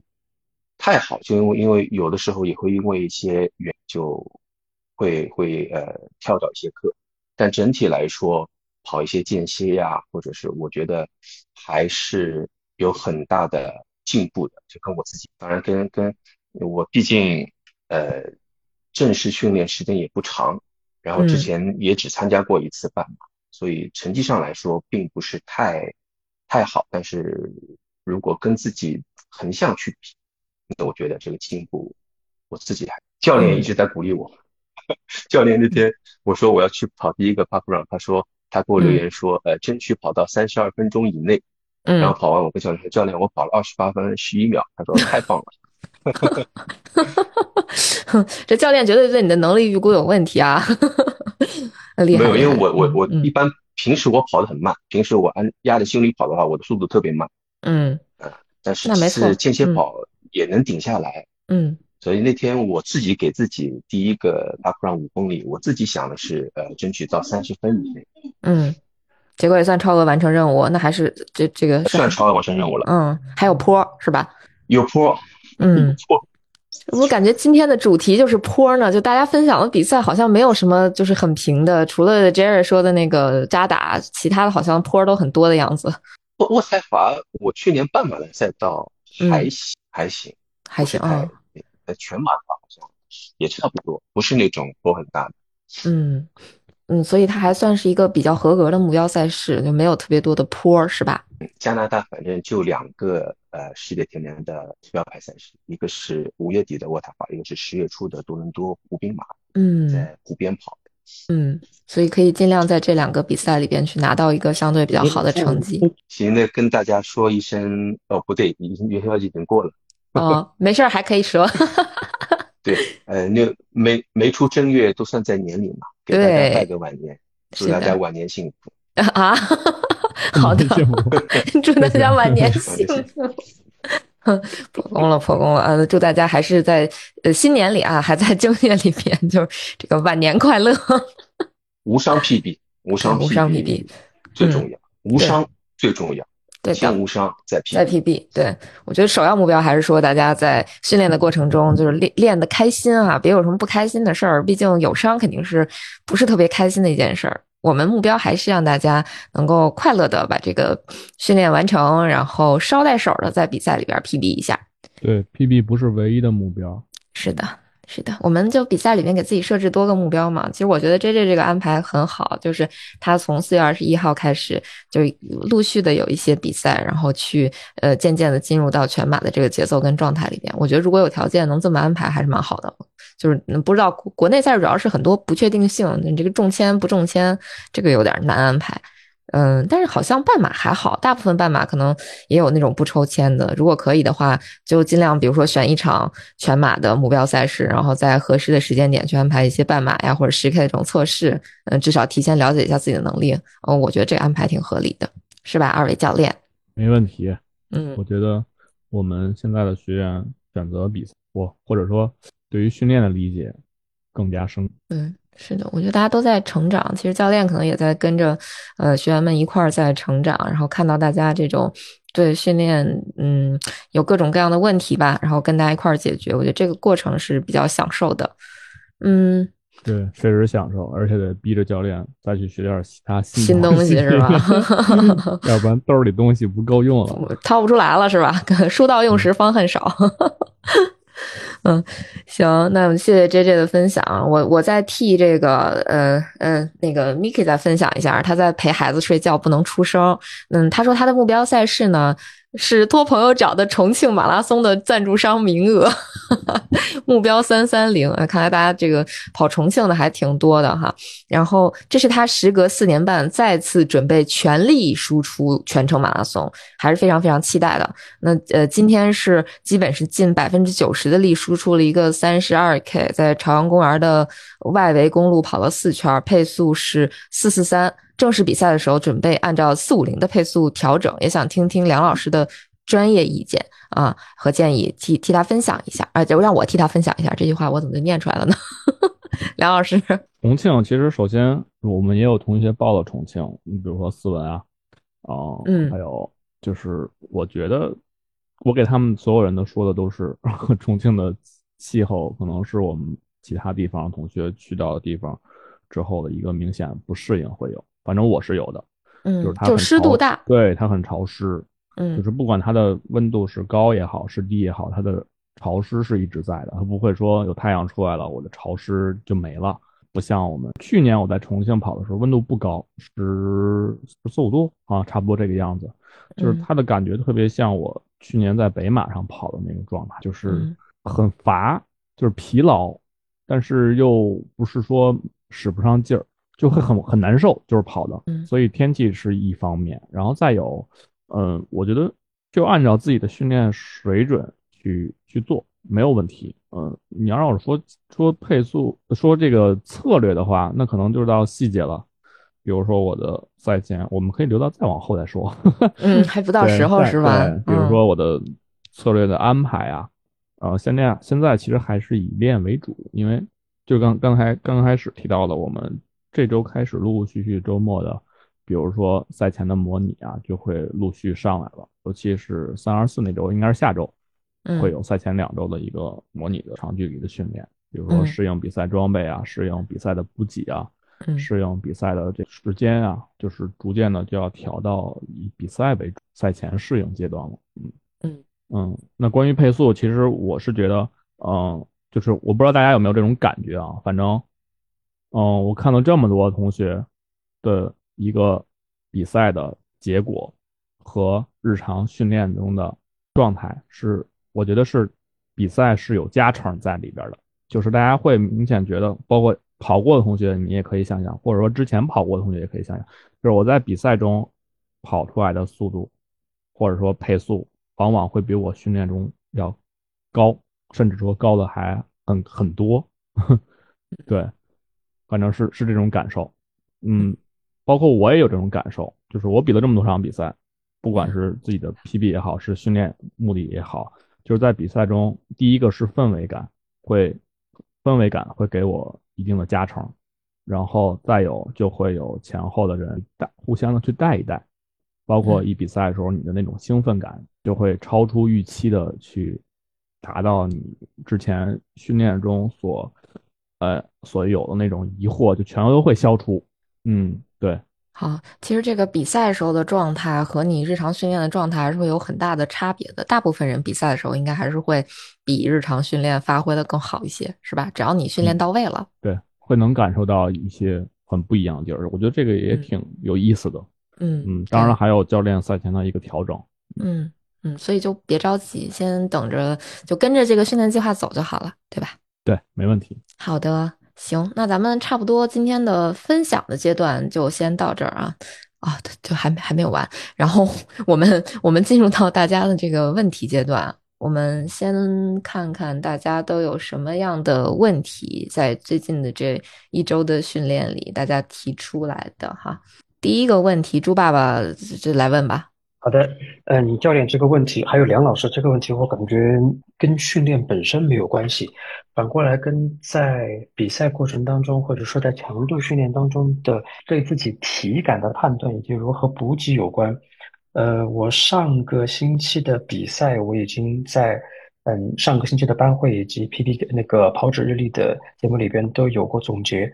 嗯，简单来说就是，呃，过了半程。不是教练说的三十公里的半程，而只是绝对距离上的半程。二十一公里之后，我就开始感觉有点吃不下去东西，然后随后就会觉得，因为吃不进去新的东西，所以就没有新的能量补给上来，然后最后就会跑崩。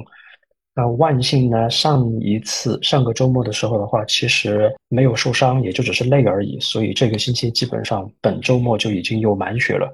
所以我在本周末的。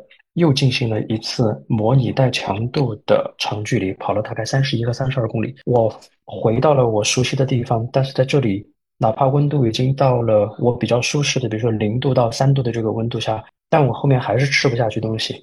所以我现在就发现我的问题好像不是我跑步跑得了多快，而是我维持不了多久，然后我的补给总是跟不上。我不确定这个问题可以有一个很。圆满的答案，因为这不是什么课表，这是可以给出这种量化的一个参考的。我就想听听你们有没有遇到过类似的案例，有没有什么经验？就是这样。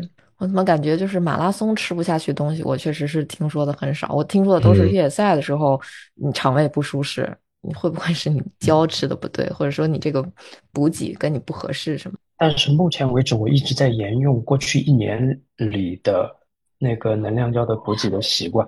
所以我自己考虑换一个牌子能量胶试试。嗯，对，有没有可能换一个能量胶？有可能，我有这样的有这样的想法。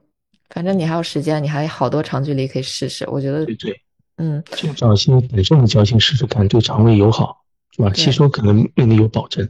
对，你以前的胶可能现在你可能肠胃耐受了，或者或者可能有些变化，让你不适应了。要么你就换个我没有想什么。我没有想的那么远，我到现在为止都还在在想，嗯，尽管赛赛前吃的东西有没有？就你跑这长距离之前吃什么东西了？前一顿前一顿大餐吃了一些什么？嗯，按照以前的经验来说的话，我最好的状态的时候的表现是在出发之前的时候，肚子是基本上是空的，就是但是呢，又是能量全部都已经吸收在肉里去了。然后这样子的话，在跑步的过程当中，任何倒到嘴巴里的东西都可以很顺利的往下顺到消化道里边去。这是过去两到三次连续的 PB 的比赛当中的一个算是我的成功的经验。上个星期的比赛我没有做到，但是昨天的长距离训练我做到了，因为回到了熟悉的环境嘛，整个人的作息就比较好调整。但很奇怪的，昨天的长距离在跑到大概三十二公里之后的话，我就感觉。呃，万幸，我知道我该停下来了，我就不再冲了。但是我知道三十二公里的时候觉得不舒适，其实是在二十几公里的时候没有吃对，没有吃好，这总归还是有点什么没有搞对。我目前不知道怎么回事，但从体感我可以确信，大概在过了二十二、二十四公里之后的话，我的血糖就已经在开始往下跌了。嗯嗯，那这个是不是补给的点还要再提一提什么的？我觉得这个这个猪爸的问题就特别的细节了，就是对于对于就是猪爸这个水平的选手，可能对于每一个补给啊，每次训练的补给，然后包括每一次比赛里面那那小小的那种失误，或者说嗯，可能是造成比赛出现问题的一些小的细节，都都是挺挺重视的。猪爸，先你先复盘一下，就是说你在呃那个全马。之前一晚你吃了些什么东西？是不是有一些平时不吃到的东西？还有一些看看有没有那种高纤维的食物。高纤维的食物可能难以消化，可能会堆积在胃里，让你没有办法及时的那个排空，这有可能的。哎，你要我现在复盘吗？那就晚点复盘。不是不是，这是马上就要进入报菜名我吃的是什么？嗯，可以是可以看看，可以看看。嗯嗯。我觉得，我觉得在比赛之前的头天晚上吃饭是非常混乱的，嗯，主要是因为嘉宁也知道那边的晚饭时间是在七八点，所以我自己脑子也就忘了，所以我等到把晚饭吃下去，我想，哦，完蛋了，这是已经是晚上八点了，嗯，这很不符合我正常的作息的习惯，嗯，而我在我脑子里知道我该怎么做的时候，我应该会在比赛前的头一天晚上五点。左右就已经吃完最后一餐，然后并且很奇怪的是，在塞维利亚的那次赛前餐的时候，我吃了大概二十二百五十克的面条，炒面一样的面条，然后又吃了香蕉，然后还喝了那个茅台的冲浓汤，大概五百毫升的液体。嗯，总之就是挺怼挺怼的。晚上睡觉的时候，感觉肚子里就咕噜咕噜的那种感觉。感觉吃多了，吃多了，因为那个我有我有这种情况，就是我在衡水之前那嗯还是飞哥呢，我们一起去的，然后就是就是中午吃了一大顿，就是吃的特别撑那种，就是就是真的是特别撑那种，然后说晚上那晚上又接着吃，又吃了一个特别撑的，然后我第二天就是起来就就本来我准备了一一。盒泡面又加两个小面包，最后都没有吃，我就吃了两个小面小小的那个牛角面包，然后就没有别的了。然后，但是我在赛道上的感受就是特别明显的，嗯，不适，但是又不是又说不，我又又说不出来哪儿有问题。反正我复盘的时候就是觉得头一天吃太多多了。吃了太多了。我我在比赛的上个星期比赛的时候，就有就有一个很明显的感觉，就是身体往上跑的时候，肚子往下沉，就是明显感觉肚子跟身体是两个东西在两个节奏在晃。肚子还有东西。对，哎，这种这种其实就是我日常也会遇到，就不是说比赛，我有的时候，比如说头天晚上吃多了，我第二天要跑，不管是什么课表，不管是长距离还是其他，哪怕是个轻松跑，我都会感觉很负担很重。就是觉得就好多东西在身上，其实可能也没有特别多，但是就是整个人难受。我我估计大部分人也会有这样的情况出现过，所以那对应到比赛里边，你第二天要比赛了，那你可能头一天还是要吃一些，嗯，相对来讲你比较熟悉，然后这个量呢也不要过分的多，就是过分的冲碳，对。像那个 Mountain 那个胶，那个如果我没记错的话，赛前呢他喝的那一袋东西，那里边全是碳水。就我记得我之前喝过那个那个东西跟米糊似的，我我感觉它跟一顿饭的热量都快差不多了。呃，可能没那么夸张啊，但是它热量也挺高的。你再加上你之前吃的，我觉得如果要是这样吃的话，你是不是应该再仔细安排一下你的这个摄入，要不要就都都怼在一起？尤其是你像塞维利亚这种吃，就是西班牙吃饭吃的特别晚嘛，他不是晚上八点钟才吃晚饭嘛，然后再对应到第二天早上你再起来，就这个时间会比较短，然后你又补充了好多好多吃的东西，我觉得肠胃不难受确实是有点困难。我好像我记得塞维利亚的头头天晚上，我我们就没有吃特别多的东西，就是基本上。吃到饱了就七八分饱也就 OK 了，就没有再充很多的碳。嗯，因为我是想第二天跑得更好一些，所以就就头一天刻意的多吃了一些，觉得这样会可以。当然，其实不应该犯这种错误的。嗯，可能还是过于着急了，或者过于重视了。过于重视，对。就两个极端，又不能过于的轻视它，又不能过于的重视它。就是我觉得，可能对于我们来讲，很多时候就是你要把很多东西把它常规化了就好了，就它就是你日常的一部分，你就按部就班的搞它就好了，就别想着啊，我明天我要 PB，明天我要什么什么，然后我就一顿啊咔咔准备。到最后反而可能是就是有有有适得其反的这种情况出现。嗯嗯，找到自己的赛前配方，嗯，赛前应该怎么吃怎么睡，有一个自己的配方。所以说，在平时长距离之前，我也跟大家说过，按比赛来准备，其实也是这个意思。对，日常的长距离前一天晚上跟比赛一样，但你比赛之前就不会有什么特殊的一些行为会干扰到你以后的比赛，对，把它常态化就好了。对，呃，就模拟一下，相当于你把你长距离当当成那个比赛来模拟一下。对，嗯。其实就是真的，有时候过度的重视，我觉得还是会出点问题的。就是你太太太重视每一个细节，万一你要是中间出了一点点小的差错，其实你在比赛里也会非常难受。你就觉得我好像万事俱全了，我怎么到这儿还就是还有一个点没有做到，或者怎么样？就是那个还会影响情绪。我我是觉得就是按部就班可能会比较好一点。就好多东西都是你熟悉的，你就一遍过过去了，它可能就好了。有些因素可能可能跑一次全马，可能八到十个因素会影响自己。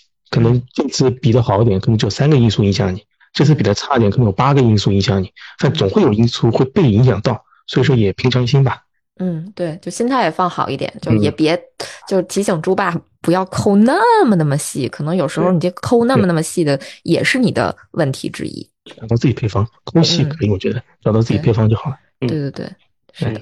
当然也庆幸现在我还有时间，因为对于距离四月来说的话，其实还有一个月，所以三月才是我可以真正的上强度以及上强那个长距离课的时候。嗯嗯嗯，猪猪爸加油哈！等你这个，你这个目标定的没问题。对你这这关键是他这个目标是低于他的 PB 目标，其实他他他的 PB 也不止二五零嘛。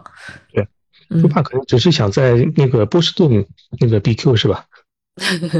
当场 BQ 肯定没问题，那不是分分钟吗？跑崩了都 BQ。他的目标就是当场 BQ 呀，对吧？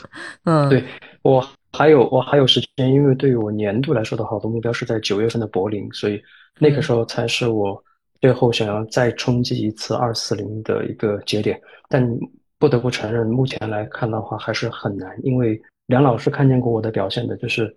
虽然我们理论上说，如果你的配速达到了多少多少那个指标，你就可以突破某个成绩，但实际比赛中总归会出现一些这样那样的变数，所以你可能多跑一点或者怎么着地，然后最后就是达不到。然后目前来看，就是我以着我想要的一个比赛配速去冲，冲过了三十公里之后，我就会出现几点，要么是我的精神上承受不住，要么就是我的肉体还没有准备好，总归是这样。其实，其实你看今天的大阪马拉松，我相信大家群友们很多都在关注那个黑尔李博，然后他也是想尝试突破他的二四零的。你看他现在也是跑到二四一五十七秒，是非常的，大家都非常的相似相近，就是这种感觉。有进步嘛？有，但是就差那么就差那么一点点。但你看他这个差几，他的配速也就是他的配速是三分四十八秒，其实已经按照。计算来说的话，它已经是可以破二四零的，可是它就是过不了。现实情况也就是这个样子。对，因为每个比赛也不一样呀，对吧？就是我觉得我们很难在赛前做准备的时候，把比赛的每一个细节都做到完美。就是这可能也是比赛的魅力之一。就为什么很多人喜欢体育，就是因为体育发生的很多东西都是及时的，都是有很高的不确定性的。但我觉得这些都是经历嘛，都是很好的事情。对，所以我们在选择比赛和。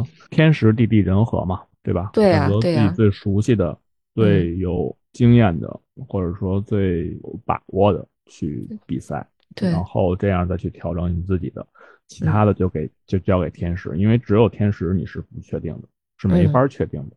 对，其他的基本上，你比如说赛道，对吧？我有经验，我有对比，我有这个这个相对应的一个研究，然后我自己的状态，我可以自己通过自己。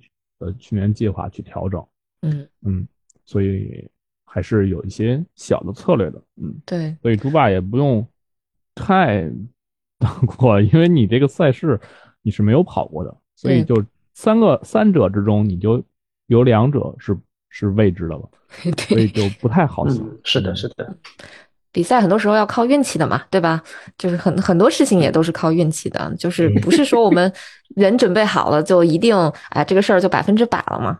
嗯，所以有时候运气不好的时候，那我们就放一放，嗯，下一场再说，对吧？当然，当然。好的，谢谢教练，谢谢佳宁。好嘞，谢谢猪爸啊，那咱们就继续哈。那个下一个同学是看看，呃，苏世环提了一个问题：比赛时岔气或抽筋怎么处理？我觉得这又是一个极其大众的问题，就是大大部分人都曾遇到过的一个问题。这个不知道教练们遇到过吗？岔气儿或者抽筋儿，在比赛里边，要不你俩一人负责一个，一个负责岔气儿，一个负责抽筋儿。岔气就你手掐着你疼的位置降速，还有一种做法就是说你掐的同时，你把对侧的手抬起来，比方说你右侧岔气，你右侧掐住你疼的地方，然后把左手抬起来啊，然后要降速慢慢跑，呼吸调匀，可能维持一段时间之后，你可能会岔气会消失。但有可能一直不消失，一直不消失，那你只能停下来慢慢走了。嗯，我这个我觉得大部分人可能都会遇到，比如说南哥就岔气儿过是吧？就岔气儿都已经那个啥了。啊，南哥太牛了，岔气三十公里啊，这个太猛了。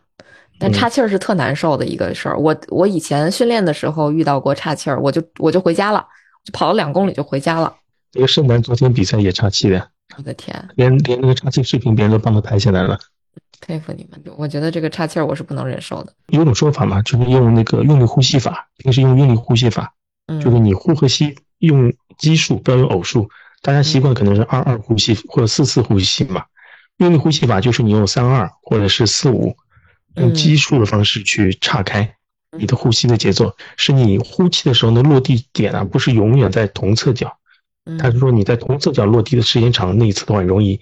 有那个压力，腹部有压力容易岔气，你把那个压力分分摊到左右两边。明白，大家可以回去查一下韵律呼吸法到底是一个什么东西。嗯，那那个岔气儿的解决方式，在比赛里的解决方式啊，那个杰克叔叔说了，那抽筋儿怎么办？杨老师，抽筋儿，抽筋儿你就就别想接着跑了，你这这抽筋儿就是肌肉痉挛了嘛，那个。直接停下来，你看你哪儿抽出筋儿？大腿还是小腿？小腿的话，那其实就是一只手扶着你的膝盖，然后另一只手就是扳着你的这个脚趾头，然后去抻拉。嗯，这在足球比赛里边挺常见的，经常有人跑着跑着咔嚓抽筋儿，然后立马躺倒，就有一人过来，然后那个掰掰腿，掰腿。对 对对，是这样。嗯，如果边上有救援的话，你就让他给你踹一踹，对吧？嗯，或者就是要恢复一下。要要稍微按摩一下。我我福州马拉松的时候跑完了，往这个体育场里面走，找领包的地儿，他那存包巨长无比，就找不着嘛。我就在体育场里面游荡的时候，我就看见一个小姐姐，就是她就突然一下，好像腿什么腰什么哪儿都抽筋儿，就跟南哥说的那种，是突然一下浑身抽筋儿差不多。然后我就我就过去给他摁了一下，因为他就在我旁边，我就给他稍微按摩了一下，反正过一会儿就好了。对。然后大腿抽筋儿，你其实就是把大腿相当于做一个抱膝的动作，然后再对掰一掰，然后再放，再抱，再放，就是这样重复到这个基本上呃痛感消失了，或者说是复原了为止。但是我们说高速运动，你你要是想避免的话，你可以提前，我觉得可以类似于绑个小腿套，这个其实是有用的，有点用，但是。看你的量到没到那个点，你要是都过了那个点了，你就是上什么都没有用。打肌贴呀、小腿套，其实能一定程度上有所缓解，嗯，那那有所预防，说错了，对，嗯，所以所以我在重要赛事的时候，我都会带两只小腿套，嗯，就是防止我有这种情况出现。然后再有，如果要是跑着跑着，你比如说我在跑动过程中腿折叠的时候，就是收的那一下。抬的那一下，我会觉得小腿隐隐觉得要抽，那你就稍微的放慢一点，先缓一会儿，然后再逐渐再加回去。嗯，因为那个点、那个时间点，或者说那个强度下，你可能已经达到了临界那个，你要是再继续维持下去，可能你就直接抽了。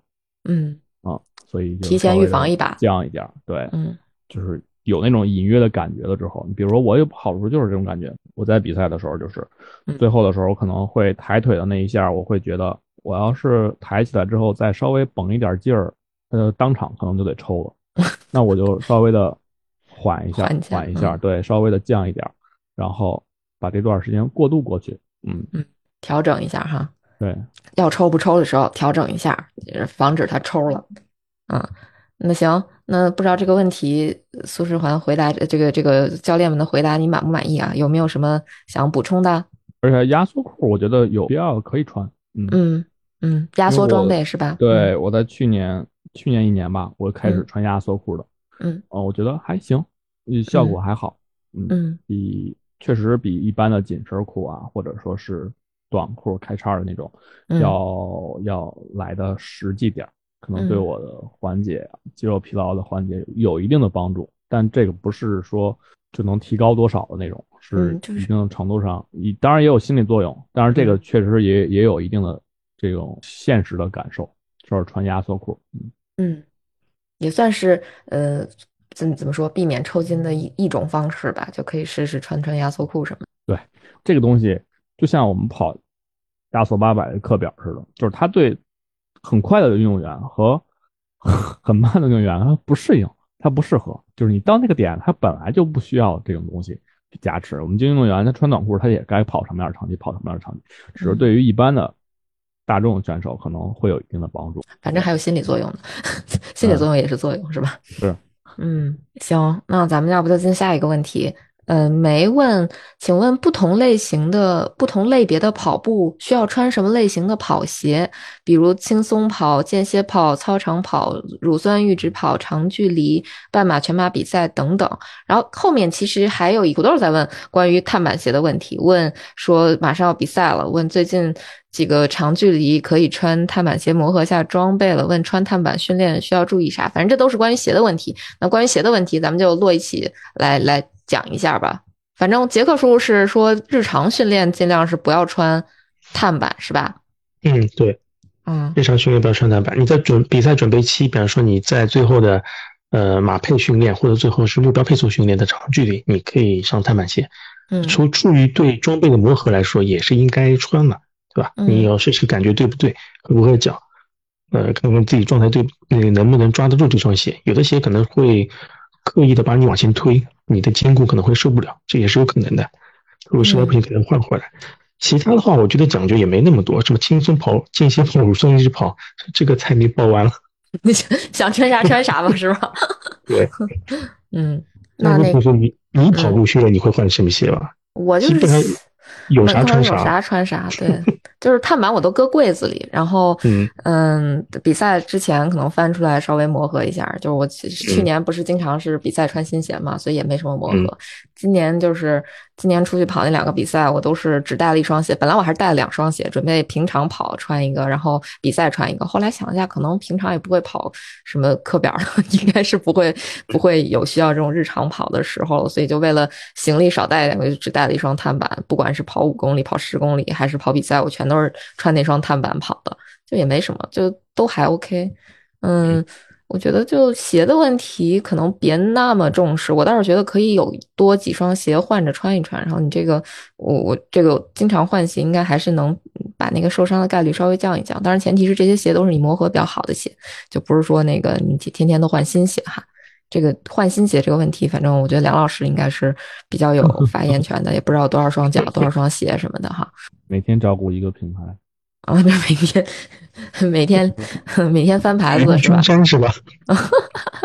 是吧？我我也其实是建议，嗯，就是有条件的情况下，尽量不穿碳板跑鞋，嗯，去训练，嗯，因为我在早期碳板刚出来的时候，在在在说的时候也是这样去。去提到的，因为我是最明显觉得，因为我原来一直穿薄底儿的嘛，然后突然间有一年，这个二零年吧，嗯嗯，碳板跑鞋出事了。啊，其实之前也有啊，对，一九年之前我没有穿，没有穿，我还号称自己要目标穿薄底儿，我先破二五零的，后来你也是神野大帝你，但是呢。后来等二零年，我叫第一双碳板跑鞋，然后我穿着它跑了一个同样的三十公里的一个马配，嚯！就当时的感受明显就是觉得就是在香，对，所以就那种感受，当然了，现在可能不太一样了，因为现在我们的厚底碳板竞速训练鞋或者说是厚底的训练鞋，其实都相比于碳板是弱化了一些，但是。已经不会再有那种薄底儿过渡到直接碳板的那种那种优越感了，但是一定程度上也会有一定的加成啊，所以我是也是建议同学们在日常训练中尽量穿不带板的，哪怕它是一个带玻纤板的这种嗯。竞速款的训练鞋，呃也是没有问题的，嗯，因为为了更好的去适应碳板，就是我我反正我是很少听到说有没有穿过碳板，突然间穿碳板反而呃不适应啊。当然这个这个过程我们是有其他的适应阶段的，比如说赛前我们会有一个穿碳板训练的，就是穿比赛装备训练的模拟的长距离，包括你的速度课训练也可以去用穿它去找找自信嘛。嗯。所以在这儿，呃，就是很少有说不适应的，因为除非你之前都没有磨合，直接上来就比，就穿插完毕，那可能会有这种情况。所以多数情况下是不不会出现这种情况的。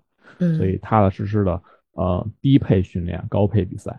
嗯嗯嗯，又是金句啊！低配训练，高配比赛，确实是哈。就那个碳板鞋，现在的科技应该是越来越发达了，所以那个鞋子跟脚的这种适应或者磨合的时间也会被缩得越来越短。嗯，所以日常来说，你去适应那个鞋子，我觉得可能也确实用不了去适应它一个月，有点有点感觉一个月适应是不是有点久？我觉得可能两个星期甚至一个星期也就差不多。呃，一个星期可能还是有点激进。如果是新鞋的话，可能我觉得。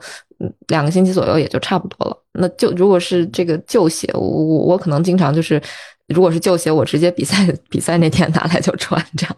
嗯，对，嗯，基本上一个长距离肯定是需要必须去适应的，因为嗯，就光跑个几个短的速度啊、节奏啊，就是不会太有明显的对于后程的一个预判，它可能会在。二十多公里之后会有衰减呀，可能会在后程会磨你脚，这种情况你没有长距离的打底儿是不太能实现的。嗯，反正就是至少你要穿着你的碳板鞋适应个长距离嘛，对吧？对对，是这样。哎，其实是有一个小问题的，就是刚才呃没那个问题里边，比如说他说什么轻松跑、间歇跑、操场跑、乳酸阈值跑、长距离，就是就报菜名似的这些跑哈。那实际上可能唯一会有一点点区别的是，操场用的这个鞋可能会跟你日常路跑的鞋可以稍微有一点变化，是吧？一般那二位教练推荐操场跑步和呃平时的路跑穿鞋上会有什么注意事项？哦，我是觉得，嗯，操场，嗯。就是速度训练可能不穿碳板鞋，穿一个抓地比较好的竞速训练鞋，嗯，或者说是薄一点的碳板跑鞋，都是非常都是没有太大差距的。因为因为因为就是我举一个例子，就是哦不行，我不能举这个例子，会得罪会得罪。就是我就是我之前有一款跑鞋，就是我在操场上跑了一个短的距离，我觉得它非常非常好。就是给了我一种错觉，就是这双鞋很能打。但是在我有一次长距离训练中，我就发现了，嗯，不是这不是我想的那样。然后后来我就反思是哪儿出了问题。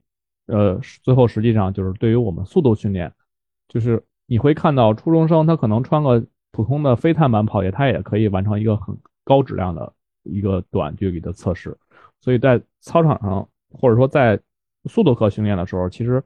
鞋的差别并没有那么大了，嗯，可能组数你多或者说距离长，这个才会体现出来这个碳板鞋的优势。所以，所以在操场上训练的时候，我我推荐尽量选择呃相对薄一点的，或者说是相对抓地力更好一些的碳板跑鞋，或者说是非碳板跑鞋，这都是两可的。对，呃，就是千万不要在操场上穿大厚底儿跑，就是它在高速的。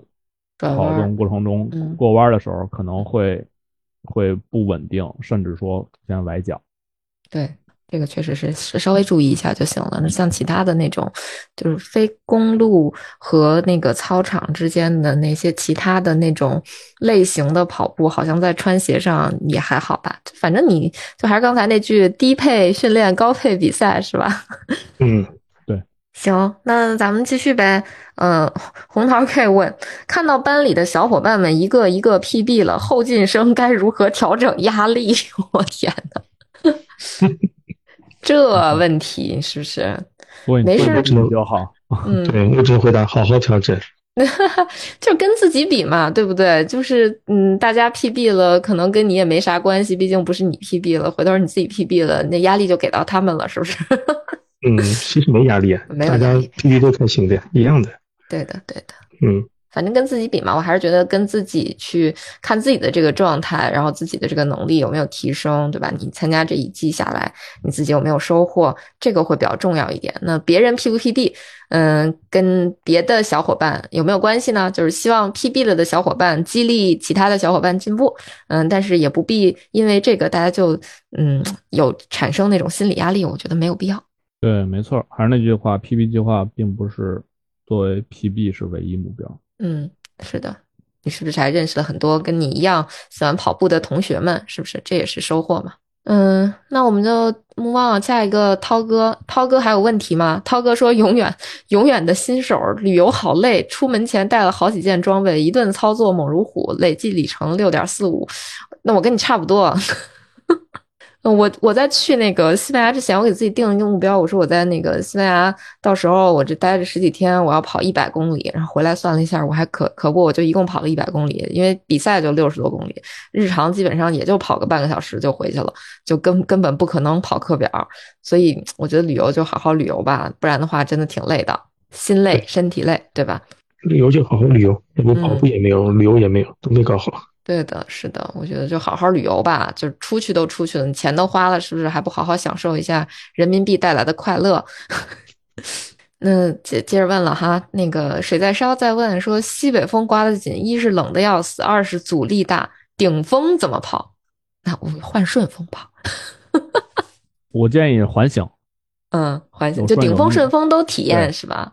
对，然后另外一个就是还有个地理知识，西北风就是从。不是往西北和往西和北刮来的风，是从呃西北风。我想想啊，完了 完了，翻车了！我那天啊 啊，西北风是从西边和北边刮来的风，而不是往西和北刮的风。所以根据这个策略，你可以选择你的跑步路线，你可以选择一条比较。比较友好的路线一直跑下，然后坐车回来。我之前特别研究了这个问题，因为我因为北京冬天就是刮西北，然后前一阵突然间我的路线其实没有变，然后突然间它变成了东北风。我说怎么往东边跑还刮风呢？所以我就很疑惑嘛。然后所以你去查了一下，不是不是查了，我之前一直知道。哦，然后我就纳闷儿，为什么冬天还会刮东北风？后来我的理解就是。这个我没有查，大家也可以底下去留言，给我普及一下这个知识。可能是因为到了春天，我当时是这么想的，因为当时在高速下，我没有太多的琢磨这个事儿。嗯嗯，高速下没有思考这个问题，大家知道的可以留言。程度上，环形路线可以解决这个。然后如果要是对，如果要是避免不了，比如说像我也打过预防针，大家去报鹤壁，有可能会出现大风。我这。只是说有可能啊，当然这种概率也不一定年年都有，所以还是赶上了就赶上了，赶上了那就应对吧。那就是迎风跑，就有点像我们上坡一样，就是你把你的身子尽量的向前倾，然后头可以可以不用去目视前方了，你就可以低着头，我觉得是这样。然后身体前倾，就像上坡，怎么上坡怎么来。然后步幅也不用像正常那样了，可以稍微的缩小，加上去。嗯，就是如果比赛遇到比赛遇到这个不得已的情况下，就是刚才梁老师说的那个办法，其实就是个闷头跑，然后把步频提起来，把步幅稍微缩小一点，频率快一点，这样子。然后如果说你日常训练里面遇到了的话，换条路线，或者说你看看有没有机会跑环形，这样子。毕竟我觉得这风也不会天天刮嘛，是不是？稍微顶一顶也可以吧。对，其实有时候逆风训练是一种，是一种。是一种就是自己给自己加强，考验一下意志力是吗？对。那杰克叔叔有什么需要发表一下的吗？梁老师您说那个方法好像以前跑者日里说到过，对，说到过，对对对，说到过，我记得。嗯，以前我找好风向，然后顺风过去打车回来。对，打车或者坐公共交通回来。对，这种就是提得提前规划好。你如果说你出门了，你发现是这种情况，你可能再规划也来不及了。就这种，你要知道风大，你可以提前研究一下风向嘛，然后再跟你的路线做一定的调整。对，是的，你可以跟我组队跑。嗯，对，可以。快的人，你可以破风是吧？对对，嗯，也可以，也可以。因为吹风气还是好的，把大牛牛带一带。哥哥带带我是吧？你也可以带别人，一轮流带带，这还是还是可以的，没有带一带。嗯，那咱们看那个小苏的问题。小苏问：欠下的课表选择顺延时间完成和每天加量（括号一天补两天课）追赶进度的两种方式，哪种训练效果更好？这这个我觉得之前杰克叔就说过好多遍了，就是欠下就欠，就别管了，过去就都过去了，嗯，不用补了。这个课表不是背单词，说你今天漏背了，明天补一点可以背得下来的，没必要。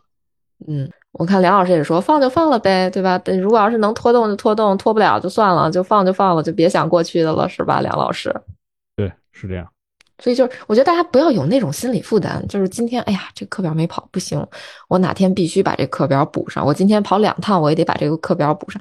其实它它不是这么个算法，就是如果说你今天一天完成了两天课的量，你一次两次也去没什么，可能累积的多了，很有可能会出事儿，哎，会会会影响你的这个实际的训练效果，所以就没必要，因为你那疲劳就不是像原本安排的那种，今天点疲劳，明天点疲劳，可能你有有时间缓，你要都落在一起的话，你那疲劳也是落在一起的，是很容易受伤的。嗯，是的，嗯。而且我知道小苏可能过年可能没有怎么跑，想用这段时间补上之前的课表，别补了，什么一天补两天课表之类的。嗯，年轻人身体耐操吧，我觉得这个还是不要做这件事情。是的，吉鲁不也说了吗？休息也是课表的一一一一个训练科目，对吧？吉鲁其实说的很好。对你得先把睡觉也是课表。对，你也得先把这个科目完成好，休息，对吧？OK，那差不多。今天应该也就到这儿了。我我们这个今今今天这个含量很高啊，我看差不多录了两个小时，有点夸张。行，谢谢大家用这种方式迎接我回归啊。要不咱们今天就录到这儿。嗯，大家没有问题了吧？是吧？教练们也没有什么要嘱咐的了吧？没有了。要不分享七吧这些？嗯，不要了吧。行，那咱们要不今天的节目就到这里。然后大家有什么问题，可以在评论区告诉我们。然后我们的学员们有什么问题，我们下期节目就再聊喽。好吧，拜拜，拜拜，嗯，拜拜。